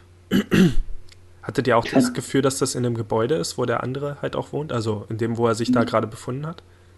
Ehrlich gesagt nicht. Weil die standen ja in dem Fahrstuhl und als die darüber geredet haben, war halt das Nummernfeld zu sehen und dann, wie halt oft bei Fahrstühlen, so ein Schlüsselloch oben. Aber ich hatte das Gefühl, dass das so in Szene gesetzt war, dass man denken sollte, dass. Also, so ist es ja tatsächlich bei Fahrstühlen. Wenn man halt den Schlüssel umdreht, dann kommt man manchmal noch in Stockwerke, in die man sonst nicht kommen würde. Und ich dachte mhm. halt, dafür ist der Schlüssel da, um in den Fahrstuhl zu gehen, den Schlüssel umzudrehen, dann fährt man halt in den Keller oder so. Und ich denke, so war es vielleicht auch gedacht, weil warum soll, sonst sollte der Page irgendwie da mit involviert sein in diese ganze Sache, wenn es nicht dort räumlich stattfindet, in diesem Gebäude, wo sich die Sache vielleicht zugetragen hat. Äh, ich habe das Gefühl, es gibt noch Sachen über den Film zu sagen, die, die ich, wo ich mich dann wieder ärgern werde, dass ich die vergessen habe, irgendwie coole Szenen, aber ich denke, es bringt auch nichts da ewig drumrum zu gehen. Ich fand, wie gesagt, die Sache mit dem Motorradfahrer eigentlich auch ganz cool. Ich fand es ein bisschen komisch in der Bahn, vor allem, weil ich dann nicht wusste, ob das meine Theorie jetzt zerstört, dass er eben nicht e-, wirklich existiert, wenn er in dieser Bahn steht und sie beobachtet, aber. Ich dachte auch, ähm, sieht er sie jetzt nicht oder so? Also, ob es nicht auffällt, dass ihr Freund da mit in der Bahn ist, wenn sie sich mal umschaut. Aber das dachte, ich dachte, so weit kommt es dann irgendwie, ja. Hm. Ich, ich, hatte aber schon die ganze Zeit, das ist komisch, ich hatte so ein Vergewaltiger-Gefühl bei ihm. Und was am Ende ja auch stimmt, irgendwie. Also, ja. er ist ja nicht der richtige Mann, aber eben wahrscheinlich schon, weil er auf ihre Beine geguckt hat und in Japan hört man ja immer die Geschichte mit denen. äh, Kritikpunkte an dem Film. Ich glaube, ihr beide fandet den ja jetzt insgesamt sowieso nicht ganz so gut wie ich, deswegen. Hm. Also, ähm, ja, äh, ich fand ihn schon. Hm, es ist schwer, ähm, zu, jetzt gut oder schlecht zu sagen. Ich fand ihn auf jeden Fall interessant. Und jeder sollte, also wenn, ähm, wenn man sich auch mal was Ruhiges ansehen kann und man wegen David Lynch mag, obwohl das jetzt nicht, ja. Der Regisseur scheint übrigens mehr von Cronenberg beeinflusst zu sein, was man auch. Ah, Cronenberg würde ich jetzt nicht unbedingt sagen. Veränderung, also jetzt nicht rein körperlich, sondern einfach eine Person, die sich irgendwie auf irgendeine Art verändert, verwandelt. Ich, hm. ich, meine, es passt nicht hundertprozentig, aber ich glaube, es geht eher um, ich glaube, es geht ja um die Wahl seiner Kameraeinstellung und sowas. Ja, ja, ja, das weiß ich schon, äh, wie das gemeint ist, aber mh, hm, ja, ich weiß nicht, mit Cronenberg würde ich nicht unbedingt. Ich meine, Cronenberg macht ja auch sehr surreale Filme. Also ich finde Cronenberg gar nicht so weit weg von David Lynch. Ja, mal, deswegen ist mir das ja, gerade eingefallen. Naked Lunch und ähm, äh, ein anderer indizierter Film. Ich sehe ihn halt irgendwie immer so als die andere Seite der Medaille von David Lynch sozusagen. Er hat ja auch sowas wie äh, Existenz zum Beispiel, ist doch auch ein sehr surrealer Film, oder? Ach stimmt, ja, den habe ich nicht gesehen. Das, äh, was halt ist dieser Film, der irgendwie so in diesem Comic-Look, glaube ich, gemacht ist, mit Keanu Reeves, glaube ich, in der Hauptrolle. Mhm. Das, ich glaube, du hast. Den, ah, nee, nee, nee, war nicht. Was? nee, ist nicht mit Keanu Reeves, aber das ist dieser, glaube ich, wo, wo so ein Filter drüber gelegt ist, dass der so. Äh, okay. Aber ist egal, ich, wahrscheinlich ist es komplett falsch. Ich guck mal schnell nach. Ich glaube, ich denke gerade an was anderes. Jo, ist nicht der Film. ich dachte jetzt mhm. an was anderes. Ich guck mal kurz, was Keanu Reeves für Filme. Aber ja, Kritikpunkte. Hm, ja, es ist schwer zu sagen. Also, ihr habt ja irgendwie gedacht, dass auf diesen Text hinausläuft, oder? Äh, nicht also ich habe gehofft, dass es nicht so einfach ist. Ich habe nur versucht, das immer zu überprüfen, aber ja. ich dachte auch nicht, dass es eine Auflösung geben würde. Hm, also das, äh, ich, ja, ähm, wenn man irgendwas als Kritikpunkt sagen könnte, dann ähm, vielleicht auch, wenn mir es von Anfang an klar war, dass der Film irgendwo nirgendwo so richtig hingeht. Mhm. Also, dass am Ende halt immer noch nicht irgendwie klar ist, was da passiert ist. Und es gibt auch keine Charakterentwicklung. Ja. Was mich jetzt nicht mhm. besonders gestört hat, aber es ist auf jeden Fall so. A Scanner Darkly, an den Film musste ich denken. Keine Ahnung, wie ich. Was das? Klingt nicht mal ähnlich. Das ist halt so ein ja. Keanu Reeves-Film, wo so ein Comic-Look drüber gelegt ist. Sieht dadurch so ein bisschen aus wie The Walking Dead oder so. Mhm. Ah, wie heißt, der, wie heißt der, den du meinst? Ich hab's jetzt nicht. A Scanner Darkly. Und den verwechsel ich vom Namen oft mit Dark City. Dark City. Auch ein sehr surrealer Film. Egal. Äh, Marcel? Ja, wie gesagt, das mit dem Charakter hat mich am Anfang nur gestört. Dieses, äh, ja, was bringst du dem Protagonisten, das alles zu tun und so. Klar, es war halt ein langweiliges Leben und hat irgendwie die Action gesucht oder die Aufregung, keine Ahnung. Ja. Mm. Würde ich, würde ich auch zustimmen. Und an sich, ja, finde ich es halt schon immer ein bisschen gemein, wenn jemand so, so ein Regisseur oder Filme so hinstellen, also irgendwie dann so liegen, also äh, diese What the fuck-Moment am Ende und du weißt einfach nicht, was ist jetzt passiert und musst darüber nachdenken, aber klar, ist ja toll, also nicht jeder Film schafft das. Ja, vor allem, es, noch, ja, es gibt Filme, die, die haben so offene Enden die einen wirklich Fragen zurücklassen, wo man manchmal ein bisschen wütend ist. Aber bei dem Film hat man sofort gemerkt, dass die einen mit Absicht verarscht haben. Ja. Einfach die, die Art, wie es zu der Musik im Abspann gewechselt ist und so. Da hat man gemerkt, okay, das, die zeigen mir jetzt absichtlich den Stinkefinger. So wie wenn halt bei TV-Serien so die Twists gemacht werden, wo man genau weiß, die wollen mich jetzt mit Absicht so zurücklassen. Nur hier gibt es halt keine Fortsetzung von diesem Twist. Oder von dem Cliffhanger. ja. nee. Hm. Deswegen würde ich zustimmen, dass die hier schon ziemlich mit Absicht dafür gesorgt haben, dass man sich aufregt am Ende, quasi. Ich finde, ich erinnere mich noch, bei welcher Szene ich das erstmal dachte, als er das, ähm, als äh, der Gute, also Adam, als er den Kleiderschrank von dem anderen durchwühlt, während der auf dem Date ist mit der Freundin und er so langsam durch die Kleidung von dem geht und dann seine Kleidung auszieht und in den Schrank legt und so und die andere anzieht, so da habe ich das erstmal gemerkt, okay, der Film ist mir jetzt an diesem Punkt der Geschichte echt zu langsam. Und ich habe so, weil es so mysteriös und spannend war, ist, war mir nicht wirklich langweilig, aber ich dachte mir, wenn es jetzt nicht so wäre, wäre mir an diesem Punkt ziemlich langweilig. Weil hier passiert echt, also hier geht es einfach zu langsam.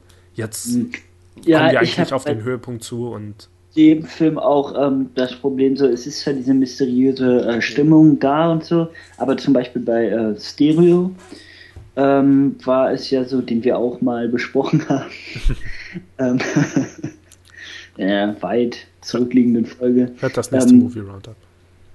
Ja, ähm, da war es so, dass ähm, ja, äh, die Atmosphäre halt mysteriös war und man sich die ganze Zeit gefragt hat, was steckt jetzt dahinter? Oder bei Das finstere Tal, habe ich den schon hier erwähnt? Mhm, Österreichischer Westerfilm aus dem Jahr 2014. Ist das ein Porno mit Analsex? Österreichischer Westernfilm aus dem Jahr 2014. Rosa Berge, finsteres Tal. okay, anscheinend nicht. Ähm, bei diesen beiden Filmen ist die ganze Insel mit zwei Bergen. Ne? Unheilschwangere Atmosphäre die ganze Zeit. das war das schon Absicht. Ja. Ähm, und ähm, ja, irgendwie äh, ist da die ganze Zeit so, ja, irgendwie ist das so geheimnisvoll, mysteriös und man will wissen, was jetzt dahinter steckt und was jetzt am Ende da ist. Und hier, auch wenn es bei Stereo schon ein bisschen, Stereo ein bisschen vorhersehbar war. Stereo, so ein alter Mann. ja, musste mich mal die Stereoanlage aus. Mit dieser Techno-Musik. Nee, Techno-Musik.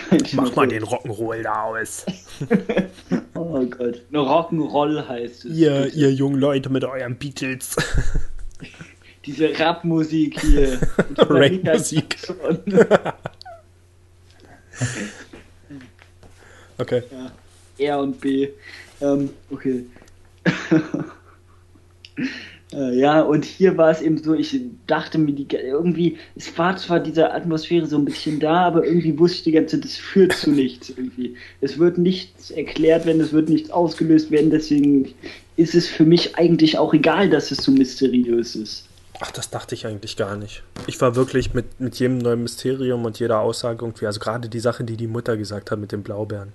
Ehrlich gesagt, ich habe in solchen Filmen immer das Gefühl, ich, ich weiß nicht, woher das kommt, aber ich denke dann immer, oh Gott, hoffentlich kriegt das jetzt jeder mit, der den Film guckt. Hoffentlich können die sich noch erinnern, wie wichtig die Blaubeeren sind. Und dann gibt es ja nochmal die Szene dort mit diesem Kühlschrank, wo halt nochmal so mehrere Stapeln an Blaubeeren zu sehen sind, wo er halt dann, wo Adam dann in das Haus von Anthony geht, während der das Date hat. Uh, und ja, naja, bei den Blaubeeren war ich mir jetzt auch nie sicher, irgendwie mag er die jetzt oder war das der andere oder so. Das lag wahrscheinlich auch an meiner wunderschönen Krankheit an dem Tag.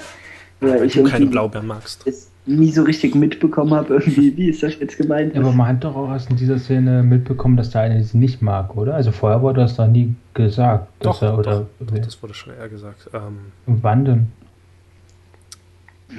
Ah, ich, ich weiß nur, bei der Mutter wusste ich schon da wusste ich, hier stimmt was nicht. Und ich weiß nicht mehr warum. Aber ich glaube, es gab einen Punkt, wo er das. Wobei es auch, wenn ich jetzt drüber nachdenke, wäre es natürlich ein bisschen platt, wenn er nur sagen würde, ich mag keine Blaubeeren. Aber ich glaube, es gab diesen Moment. Ich, pff, ich weiß es ehrlich gesagt nicht mehr. Ich weiß nur, dass ich bei der Mutter gemerkt habe, das ist komisch. Aber vielleicht, ja, vielleicht war es auch einfach nur so, dass der andere sie halt besonders gern mag und es deswegen komisch ist. Das kann auch sein. Ja, du weißt, das besonders gern man braucht ja für sein Training. Auch, aber er, er scheint sie eben auch zu mögen. So ja. dass die Mutter es halt extra sagt. Muss halt Bio sein, nicht die vom Supermarkt. Ach Gott, die, die Sache mit der Mutter wirklich, da dachte ich, oh Mann. Ja, stimmt, weil am Anfang war die ja mal übers Telefon einfach nur zu hören, was, und dann war so in dieser Szene zum ersten Mal zu sehen und ja, man wusste nicht, okay, also man hat natürlich angenommen, sie gehört diesen einen, den der Lehrer ist. Ja.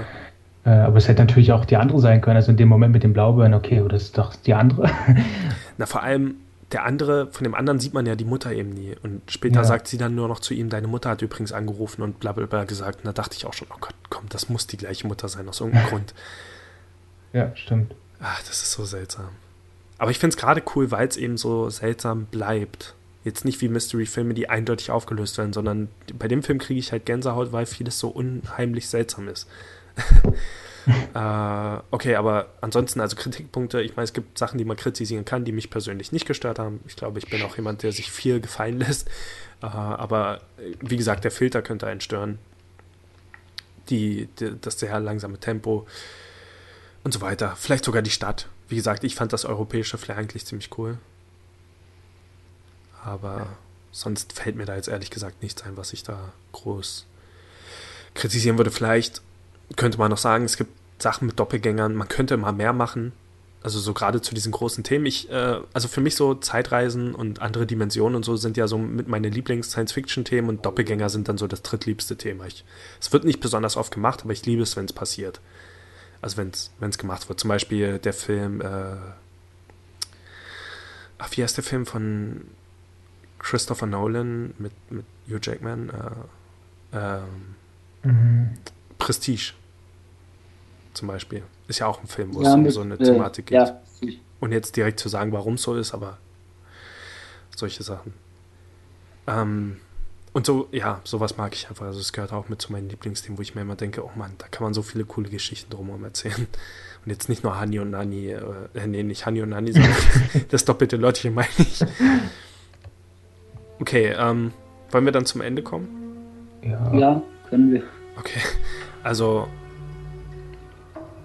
ja, tauschen wir doch irgendwie einfach mal Interpretationen aus.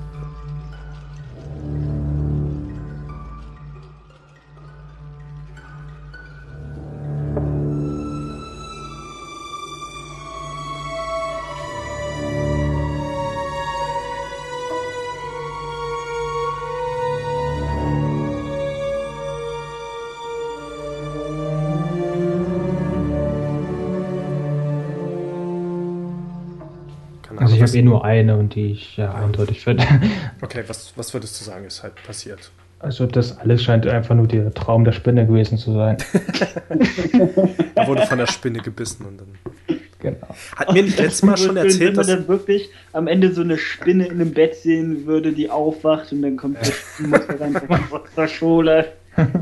Hatten wir nicht letztes Mal noch gesagt, dass, ähm, dass Jake Gyllenhaal als Spider-Man vorgeschlagen wurde, neben Tobey Maguire?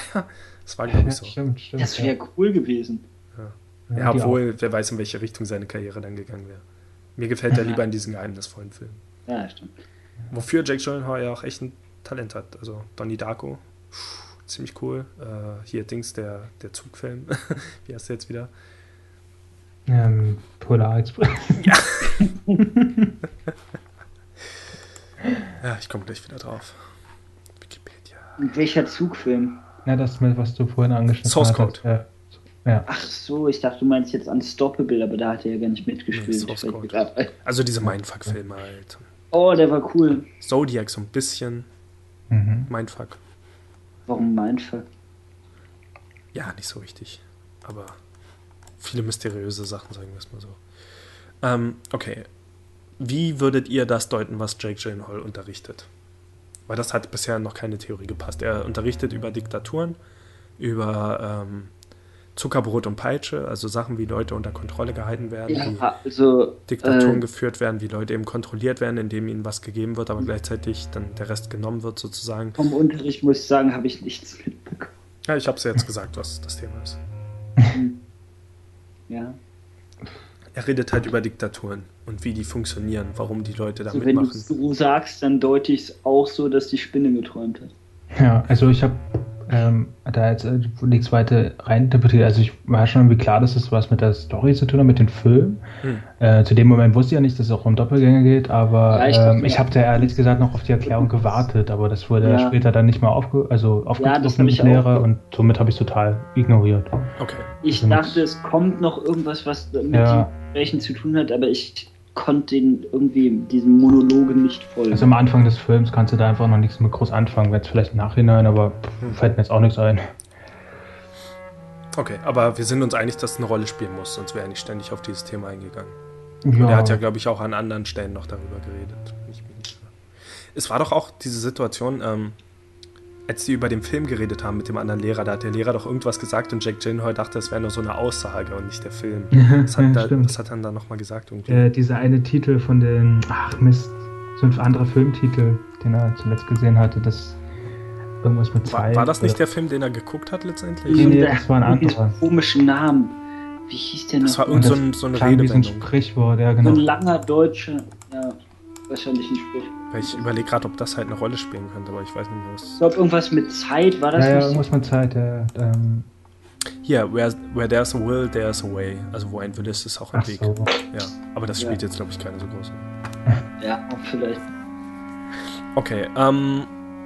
Also, ich kenne eine Interpretation, die mich auch ziemlich schnell überzeugt hat und wo ich glaube, dass.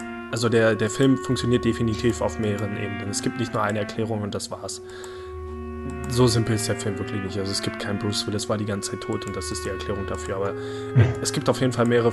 Bruce Willis hat mitgespielt? es gibt auf jeden Fall mehrere Theorien, die. Er ist auf einer Insel gestrandet und hat Lost Insel. Ach so, Insel.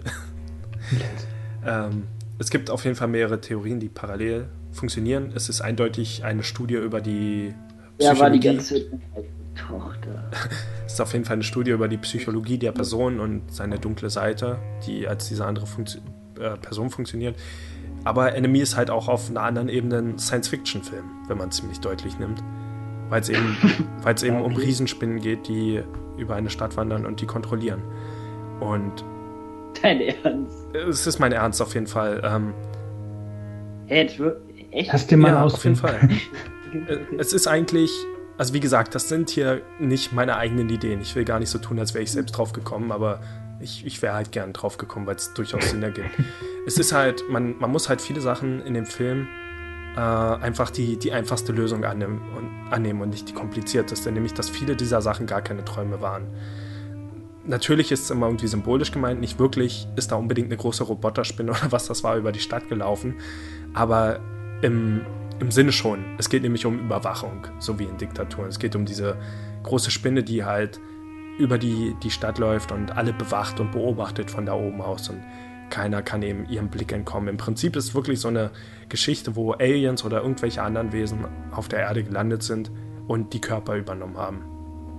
Und wie es immer ist bei diesen Body Snatcher-Filmen oder wie auch immer, äh, werden halt immer Kopien von den Menschen erschaffen oder selbst bei sowas wie Terminator ist, glaube ich, so, oder?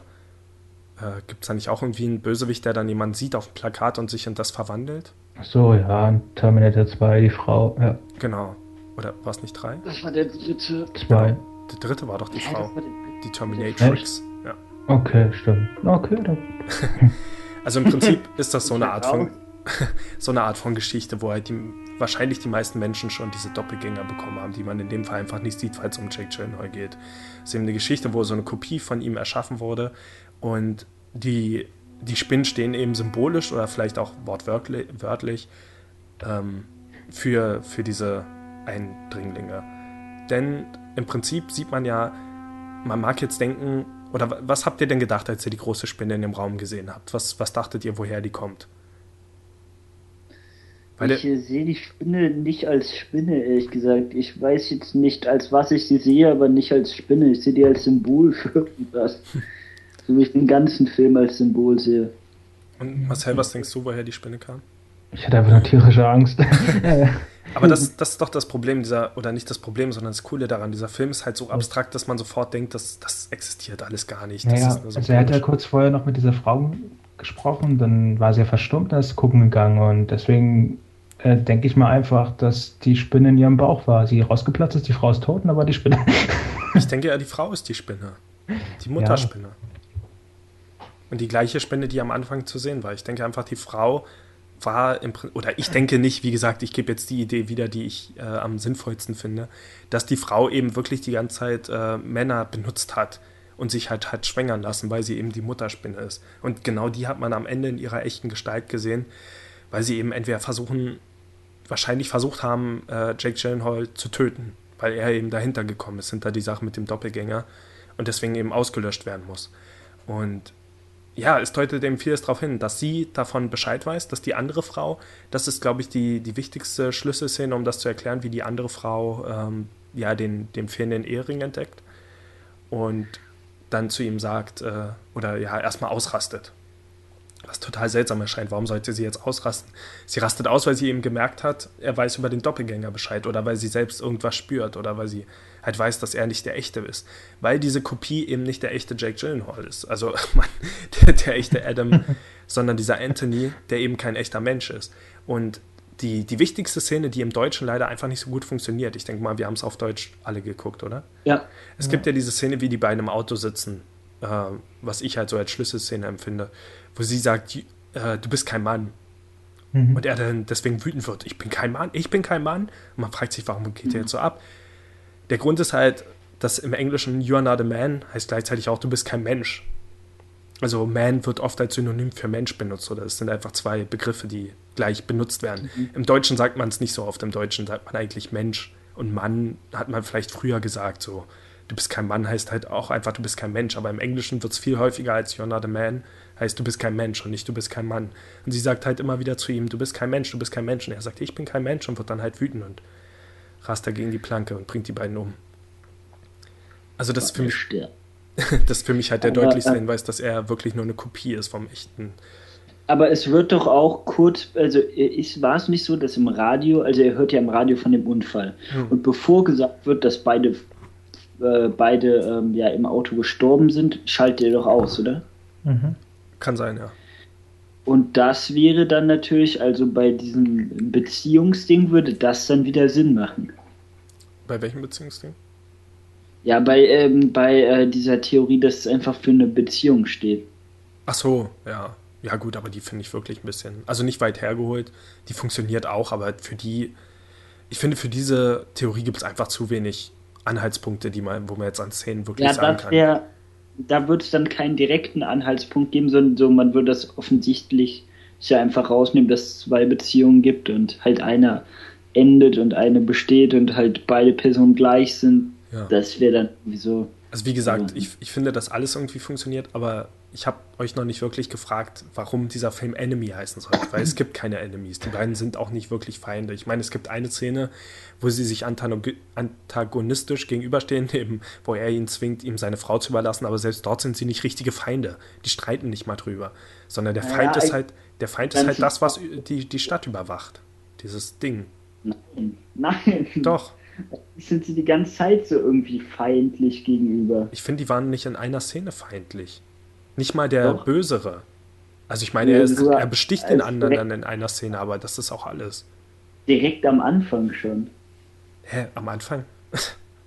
Direkt am Anfang, wo die sich gar nicht richtig. Da dachte der, der war der eine total aggressiv und wollte ja rufen nie wieder hier an und so und der. Ja, aber er war jetzt auch nicht aggressiv, er ist auf ihn zugegangen, aber abgehauen ist dann der andere, der.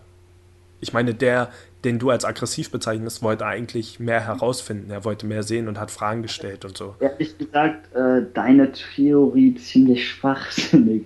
Aber das also, ist so, ich. Aber. Also ich habe ja selbst keine richtige, aber das, was du meinst, irgendwie kann ich mir das gar nicht vorstellen. Aber der Punkt ist doch, wie gesagt, es ist nicht die einzige funktionierende Theorie, aber mit diesen Punkten, wenn man den Film einfach so nimmt, wie er dargestellt wird, dann funktioniert die Theorie halt an allen Enden. Ja, halt warum sollte halt am Ende, des, äh, am Ende eine Spinne im Raum sein? Weil da nun mal eine Spinne im Raum ist. Nein. Warum sollte man denn davon ausgehen, dass diese Spinne, also warum sollte die nicht echt sein? Das macht gar keinen Sinn. Die Frau ist ja, in dem Raum verschwunden und dann ist da keine echte Spinne. Hä? Ja, es ist irgendwas, ich meine, diese ja. Theorie erscheint doch nur so absurd, weil man bei, diesem, bei dieser Art von Film einfach nicht davon ausgeht. Aber wenn man dann drüber nachdenkt, scheint eigentlich alles. Ich meine, dieses Toronto, das dort gezeigt wird, ist halt einfach nicht das echte Toronto. Das wirkt irgendwie alles fremd und seltsam und alles ist irgendwie komisch. Also, Also jetzt da, ich frage noch mal kurz, äh, bei dieser Theorie da mit dem Feind, der alles überwacht und so, meinst du, dass der Feind wirklich eine Spinne ist oder dass die Spinne für was steht? Oder meinst du jetzt wirklich, dass halt... Dass die Spinne, Spinne, für was steht, wovor Menschen Angst haben? Also nicht, Ach dass so. es wirklich... Ja. Ach so, nee, ich habe so nicht, verstanden, dass, dass du meintest, ja. dass da riesige Spinnen sind, die irgendwie die Welt überfallen. Nee, es gibt einfach einen Enemy, einen Feind. Das ist halt wie diese Filme, ähm, 1983 glaube ich so, alle Filme, wo es irgendwie über ein, um eine Diktatur, einen Überwachungsstaat geht. Nur das ist ein neuer Film, der das darstellt. Es geht ja, ähm, ja, beide, ja, eher, ähm, dann könnte das theoretisch auch einfach irgendwie so diese Neugierde sein, dass die sich irgendwie kennenlernen, sich da ja auch irgendwie so ein bisschen überwachen oder so. Ähm, das mit dem Kennenlernen, also all diese Szenen, wo, wo sich die Figuren eben komisch benehmen, sind für mich eigentlich symbolisch dafür, dass die wirklich was spüren und dass die halt merken, dass in dem Moment was nicht stimmt und eigentlich, dass die eben nicht nur auf einer menschlichen Ebene einfach denken, nee, das, das kann jetzt, also es ist komisch, dass ich einen Doppelgänger habe, sondern dass sie in dem Moment wirklich spüren, irgendwas ist mit mir passiert, sozusagen. Also ich sage nicht, dass es da große Spinnen gibt und das sagt auch die Theorie. Okay, nee, ich habe es ehrlich gesagt verstanden, war ich sehr verstört. Aber es gibt halt Wesen, die keine Menschen sind. Ja, okay, das ist scheiße. Die Menschen überwachen. Und das ist halt eigentlich einer dieser typischen Überwachungsstaatfilme, nur hier wird er eben durch was anderes symbolisiert. Und Jake Gyllenhaal sieht das halt immer wieder in seinen Träumen. So die Frau, die nur eine Spinne ist, ist halt die Mutterspinne. Deswegen trägt sie die Spinnenmaske. Als ihr mir das gesagt habt, war ich mir zum ersten Mal wirklich hundertprozentig sicher. Und auch das Spinnennetz an dem Wagen halt und alles diese Sachen, die halt darauf hindeuten, dass die Menschen halt einfach ausgetauscht wurden. Wie gesagt, das ist nur eine Ebene, auf der der Film äh, funktioniert, aber ich finde, es halt so eine von drei, vier Ebenen, die, die man auch nicht wirklich widerlegen kann, sondern die einfach da sind und ja, aber irgendwie stellst du den Film jetzt, äh, nein, nicht als mehr da, als er ist, sondern als irgendwie was komplett anderes. Wenn du jetzt jemand fragst, kannst du mir einen coolen Science-Fiction-Film geben oder noch spezieller halt so einen coolen ja, Buddy Snatcher, irgendwie sowas Film, und der dir dann den zeigen würde, dann würdest du dir auch verarscht vorkommen. Nicht wirklich, weil, also, ja gut, das wäre auch eine blödsinnige Empfehlung, aber es gibt durchaus viele Filme, die irgendwie. Ja, aber stellst den Film ja die ganze Zeit als das da. Du sagst für mich, es ist ein ganz normaler Buddy Snatcher Science Fiction. Nein, nein, das habe ich gar nicht gesagt. Ich habe gesagt, das ist das, womit man am Ende überrascht wird dass es das ist. Und es gibt durchaus andere Filme, wo man erstmal denkt, okay, hier gehen komische Sachen ab und auf einem, so zum Ende finden die Figuren auf einmal Sachen heraus, die einfach alles komplett auf den Kopf stellen und die Welt ist auf einmal gar nicht die Welt. Und ich meine, wenn Matrix jetzt, wenn das nicht am Anfang schon enthüllt würde, wäre es genau das Beispiel oder The 13th Floor, solche Sachen, wo man erstmal denkt, eigentlich ist ja alles ziemlich äh, relativ realistisch, aber am Ende ist es auf einmal komplett was anderes. Ich mag die Theorie, ich finde sie gut. Und ich finde, die Punkte sind auch, des, deswegen glaube ich die Theorie eben, weil die Punkte ziemlich gut hinhauen. Weil, weil ich denke, die Leute, die den Film gemacht haben, dass die wirklich natürlich auf mehreren Ebenen, okay, die haben jetzt schon gesagt, die dachten halt, das wäre rein psychologisch. Sagen wir, der Typ, der das Buch geschrieben hat, falls es so ähnlich ist. Ähm, ja, ich denke aber, das soll als Metapher dafür stehen. Ich denke, die Menschen werden dort überwacht, die Menschen werden ausgetauscht und so weiter und der Feind ist halt der, der dahinter steckt und nicht, dass die beiden gegenseitig Feinde sind. Weil dann hätte man tausend andere Fil äh, äh, Namen nehmen können für den Film. Mhm. Aber der Feind ist eben der, der diese Menschen überwacht. Ja, aber was macht das mit den Überwachen und den Doppelgänger? Also, äh, also warum ja, Menschen werden nach und nach. Wie gesagt, ich kann da nur auf andere Science-Fiction-Filme verweisen, deren Namen ich jetzt nicht wirklich weiß. Ich kenne es jetzt mehr so aus entweder Einzelepisoden aus irgendwelchen Serien oder so. Aber im Prinzip, dass die Menschen halt ausgetauscht werden nach und nach. Oder vielleicht schon alle ausgetauscht wurden und Jake Gyllenhaal vielleicht der Letzte ist. So oder so. Ähm, es gibt noch. Ich, ich würde einfach sagen, dass die Vorlesungen von ihm ohne diese Theorie einfach auch gar keinen Sinn ergeben. Die, die Art von Vorlesung, die er hält, funktionieren eigentlich nur mit dieser Art von Theorie. Aber auch eine andere Sache, dass er eben davon spricht, dass die Menschen belohnt werden, äh, damit sie sich eben nicht widersetzen die Leute, der Grund, warum der, der Film so viele Sexszenen hat, ist eben, weil die Männer immer wieder damit belohnt werden, in dem Fall. Von dieser komischen Mutterspinne, die sie am Ende dann ist. Also. Von ihrer Mutter? Ja. Nein, weil sie eine Mutterspinne ist, weil sie die, die Spinne ist. Ich finde es einleuchtend, wirklich. Und außer, dass es schwachsinnig oder das nicht zu dem Film passt, rein vom, vom optischen her oder so, gab es jetzt auch noch nicht wirklich Punkte, die irgendwie dagegen sprechen, sondern mehr, die dafür sprechen. Nein, es würde keinen Sinn machen. Warum? Ja, es passt einfach komplett gar nicht, nicht vom optischen. Warum nicht? Er, auf dem Cover ja. ist er mit einem Gehirn, wo die Stadt abgebildet ist, als sein Gehirn, wie er sich diese Stadt vorstellt. Wie sie ihm vorgesetzt wird. Ich meine, es ist quasi fast schon Matrix. Ja, stimmt. Er stellt halt nach und nach fest, dass diese Welt nicht mehr echt ist, in der er sich befindet. Ah, du interpretierst zu viel. Ich habe gar nichts interpretiert. Ich habe nur eine Theorie aufgenommen und fand mit dem ersten Wort sofort, dass die super passt und ich einfach nicht dran gedacht habe. ich will ja, euch auch nicht diese Theorie aufzwingen, aber ihr habt halt auch nichts außer das. Ja, nein, ich habe nichts Eigenes, das stimmt und äh, ich habe den Film ja ähm, jetzt. Nee, nichts halt Eigenes, sondern irgendwie Sachen, wo es wirklich nicht passt, außer dass ihr. Das gesehen halt, wie er ist, ohne irgendwas dazu zu denken und das ist ja, ja eigentlich natürlich auch nicht, aber irgendwie ist das da wird einfach, meiner Meinung nach ist diese Theorie irgendwie zu groß, da wird viel zu viel rein. Aber es gibt doch so viele von diesen Szenen. Ich meine, der Grund. so schlecht, wie wenn man in, wie wenn man in irgendwelchen Fächern in der Schule in Religion früher irgendwie ein Bild bekommen hat, wo Kreise drauf waren, drei. Nein. So, ne? aber, so, aber das ist doch nur deswegen, weil du, weil du schon von vornherein Vorurteile gegen diesen Film hast. Du hast schon Marcel letztens gesagt, Hallo? Philipp? Ich bin Philipp, weg. Philipp stockt. So. Du hast doch schon Marcel vor ein paar Tagen gesagt, der Film ist nichts für dich, weil du stehst eher auf Actionfilme. Und du hast von vornherein schon dieses Vorurteil gegen den Film, dass das eigentlich nur ein lahmes Drama ist. Also auch wenn du den Film mochtest, hast du ständig betont, dass der Film eigentlich nur was für Leute ist, die langsame, langweilige Sachen mögen. Aber der Film hat so viele Bilder, die dagegen sprechen, so viele, die total die irgendwie, wo ständig diese gesamte Stadt gezeigt wird und wo man das Gefühl hat, dass irgendwas mit dieser gesamten Stadt ist. Nur weil eben alles auf Jake Gyllenhaal konzentriert ist, gibt es doch auch so viel in diesem Film, das suggeriert, dass was viel Größeres vor sich geht und dass alles um ihn rum einfach nicht mehr stimmt und irgendwie nicht passt und so viele Menschen, die irgendwie Aussagen machen, die irgendwie ja. seltsam sind. Was? Du warst nicht zu verstehen. Ich glaube, das gehört eher zu seinen Gefühlen, so oder wie er das wahrnimmt aber jetzt nicht so, wie es ist. Ist auch eine Möglichkeit, aber wie gesagt, ich finde, dass diese Möglichkeiten alle parallel funktionieren. Miteinander. Mhm. Man muss nicht mal eins ausschließen, um das andere zu glauben. Weil, ich wie gesagt. Die Spinne immer noch so mehr als. Also, ja, dass das alles halt ein Netz ist, was verstrickt ist. Und die Spinne ist nun mal das Wesen, was ein Netz macht. Also. Ah, okay, so eine Theorie mag ich gar nicht. Wo man erst zwei Schritte machen muss, um dann irgendwie dahin zu kommen. Also, Spinnen machen Netze und deswegen ist alles verstrickt. Ich meine, es ist jetzt fies, dass ich erst eine Theorie präsentiere und deine jetzt niedermache, aber was ist denn verstrickt? Und vor allem dafür nimmst du ja deutsche Redewendungen, um das zu erklären.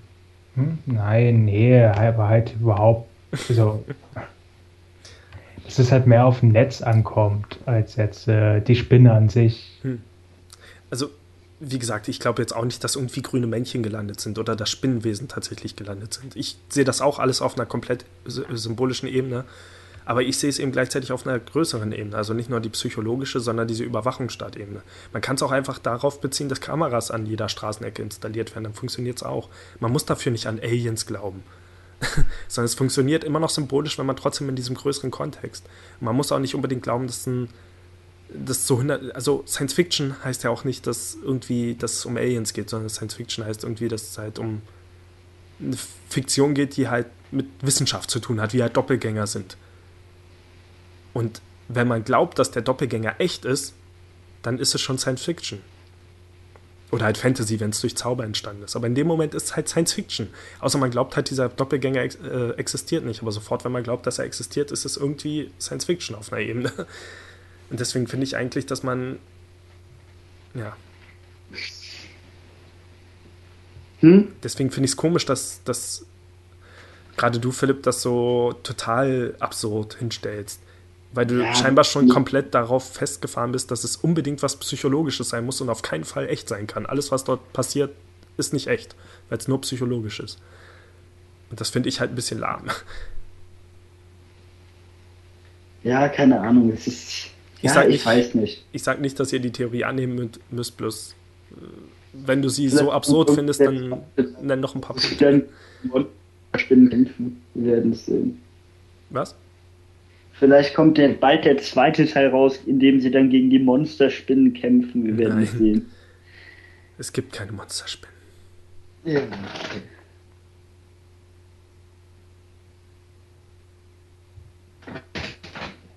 Toni? Ja. Also, ähm, ja, wir schweigen eigentlich mehr. Du glaubst es also einfach aus Prinzip nicht, ja? Ja. Okay. Ich glaube nichts, was du sagst. Okay. Falls ich euch da draußen überzeugen könnte. Wie gesagt, es gibt noch viele andere Interpretationen, die, die alle gleichermaßen funktionieren. Oder Außer, falls euch Marcel äh, überzeugen konnte mit der Spinnentraumtheorie, die ich immer noch am besten fand. ich meine, selbst wenn man nur sagt, er ist ein Lehrer und träumt deswegen von solchen Sachen, dass die Stadt überwacht wird und so, dann funktioniert die Theorie doch immer noch. Es sagt ja, Ja. keiner, dass das in der echten Welt stattfindet. Ich sage nur, dass das alles, also dass die Symbole für diese Sachen stehen. Selbst die Szene, wo er ihr am Fenster folgt und sie beobachtet, selbst die könnte man in die Richtung deuten. Ich glaube, der Hund war's. Aber für mich ist halt der wichtigste Punkt, wenn, wenn man das abstreitet, dass irgendwas in irgendeiner Weise damit zu tun hat, dann sind halt die Vorlesungen schlecht, die dort eingebaut sind, weil dann sind es nur Szenen, die einen von, vom Film ablenken. Wenn das, was, in der, äh, was er in den Vorlesungen sagt, nichts zu sagen hat.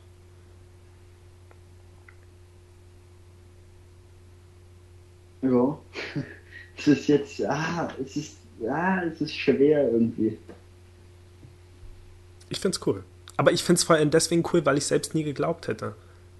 Weil mir damit eben die Mind geblown wurde. Bin noch etwas anderes. Ja. Okay, ich habe es natürlich bei Filmjunk gehört. Die hatten damals diesen Podcast zu Enemy gemacht, wo, wo ich das erstmal von Enemy gehört habe und den Spoilerbereich nicht gehört habe. Ich bin jetzt zu dem Podcast zurückgegangen, nachdem ich ihn geguckt habe und habe mir den Spoilerbereich angehört. Und da wurde halt sofort das erste, was halt gesagt wurde, ist, ja, alles ist wirklich passiert. So, und da dachte ich, hm, okay. Dann habe ich mir den Rest angehört und dachte, wenn ich jetzt sage, woher ich es habe, dann denken wieder alle, ja, okay. Der glaubt es nur, weil es bei Filmjunk gesagt wurde oder so. Aber ich finde ich es gut, ich finde es logisch. Ich find's, ich liebe es, wenn Filme auf mehreren Ebenen funktionieren und nicht nur auf einer. So wie David Lynch-Filme auf mehreren Ebenen funktionieren. Bei jedem David Lynch-Film kann man sagen, das, was dort passiert, passiert tatsächlich exakt so. Ah, das Und- geht sogar bei, echt bei den meisten. Ja, eben. Das ist ja so super Ja, daran. gerade, irgendwie gerade bei Eraser ist das cool. Ja, und auch bei Mulholland Drive. Also alles funktioniert gleichzeitig auf einer theoretischen Ebene und auf einer praktischen. Und das ist halt das Geniale daran. Und deswegen liebe ich das halt auch. Und deswegen liebe ich es bei diesem Film. Deswegen fände ich schade, wenn wirklich jemand sagt, es ist alles egal, weil es ist nur psychologisch. Das finde ich halt zu lahm. Das ist eine zu langweilige Ausrede, weil dafür guckt man keine Filme, um am Ende zu erfahren, das ist dieses typische, nee, es war alles nur ein Autounfall und der hatte eine Nahtoderfahrung oder so. Nee, solche Filme mag ich nicht. Das ist zu, zu lahm. Das muss schon auf mehreren Ebenen funktionieren. Also Ja, das glaube ich jetzt. Das ist meine. es wäre echt cool, wenn wir hier unter diesem Podcast oder dem Video vielleicht wirklich mal Kommentare bekommen würden von Leuten, die den Film vielleicht auch gesehen haben. Und ich wollte unbedingt extra über diesen Film sprechen, weil ich, und ich habe es deswegen ans Ende gepackt, weil ich wusste, dass, dass es schwer zu glauben ist und ich einfach, ja, Ja, wir, man merkt auch daran, dass es irgendwie schwer ist, diesen Film zu verstehen, dass wir am Ende mehr Pausen hatten als Stellen, wie wir was gesagt haben. Ja, mein, ja. Alles ausgeschnitten werden. Vielleicht auch nicht. deswegen liebe ich Enemy, einfach weil er einfach nur als schöner Film funktioniert, als Drama, aber auch Als als, schöner Film. als Mystery-Sci-Fi-Film, wo es tatsächlich um Doppelgänger geht. Je nachdem, was man glaubt, ist es eigentlich fast ein anderes Genre. Hm. Und wie gesagt, ich glaube nicht, es sind UFOs auf der Welt gelandet. Sondern Spinnen. Genau. So, das war's. Mit diesen Worten, Vielen Dank fürs Zuhören. Vielen Ich Dank, Marcel, dass wir. Oh Gott, guck auf die Uhr. Ich Ja. weiß, ich bin schuld, ich hab's am Ende. Aber deswegen wollte ich heute eigentlich auch nur über Enemy reden, weil ich wusste, dass es etwas ausschweifen würde. oh, scheiße. Vor allem mache ich extra noch als Witz eins und jetzt ist es wirklich 20 nach 12. Jupp. ja. Ach, ich Also hoffe, müssen wir die 40 Minuten eigentlich noch draufpacken. ich Dann hoffe, es, ich hoffe, es kommen mehr dieser Filme und Philipp und ich wollten ja sowieso dann eine David Lynch-Reihe machen, wo wir die Filme einzeln durchgehen und ich denke, da wird es noch viel mehr von diesen Diskussionen geben, weil ich mag gerade die, die Theorien, die schwer anzunehmen sind und darüber dann zu diskutieren, als die, die. Ja, dann wird nach der Reihe wahrscheinlich der Podcast auch nicht mehr bestehen. so, bis zum nächsten Mal. Danke fürs Zuhören. Hört die Movie Roundups, hört Play Pointless Episode 22, die ich heute nicht mehr veröffentlichen werde, weil es kurz nach Mitternacht ist. Und äh, ja, danke fürs Dabei. also, Und tschüss. Ciao.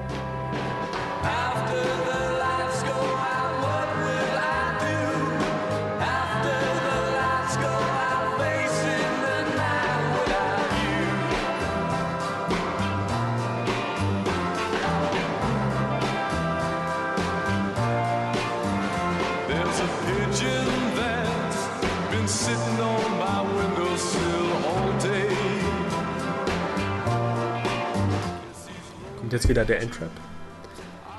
Wir sehen Jake Gyllenhaal und er hat einen schönen Bart. Ich nehme mit ihm ein Bad und massiere seine Füße. Und plötzlich wird er hart. Was, Alter? Und Aufnahmestopp. Sie sind völlig irre. Ich bin völlig irre!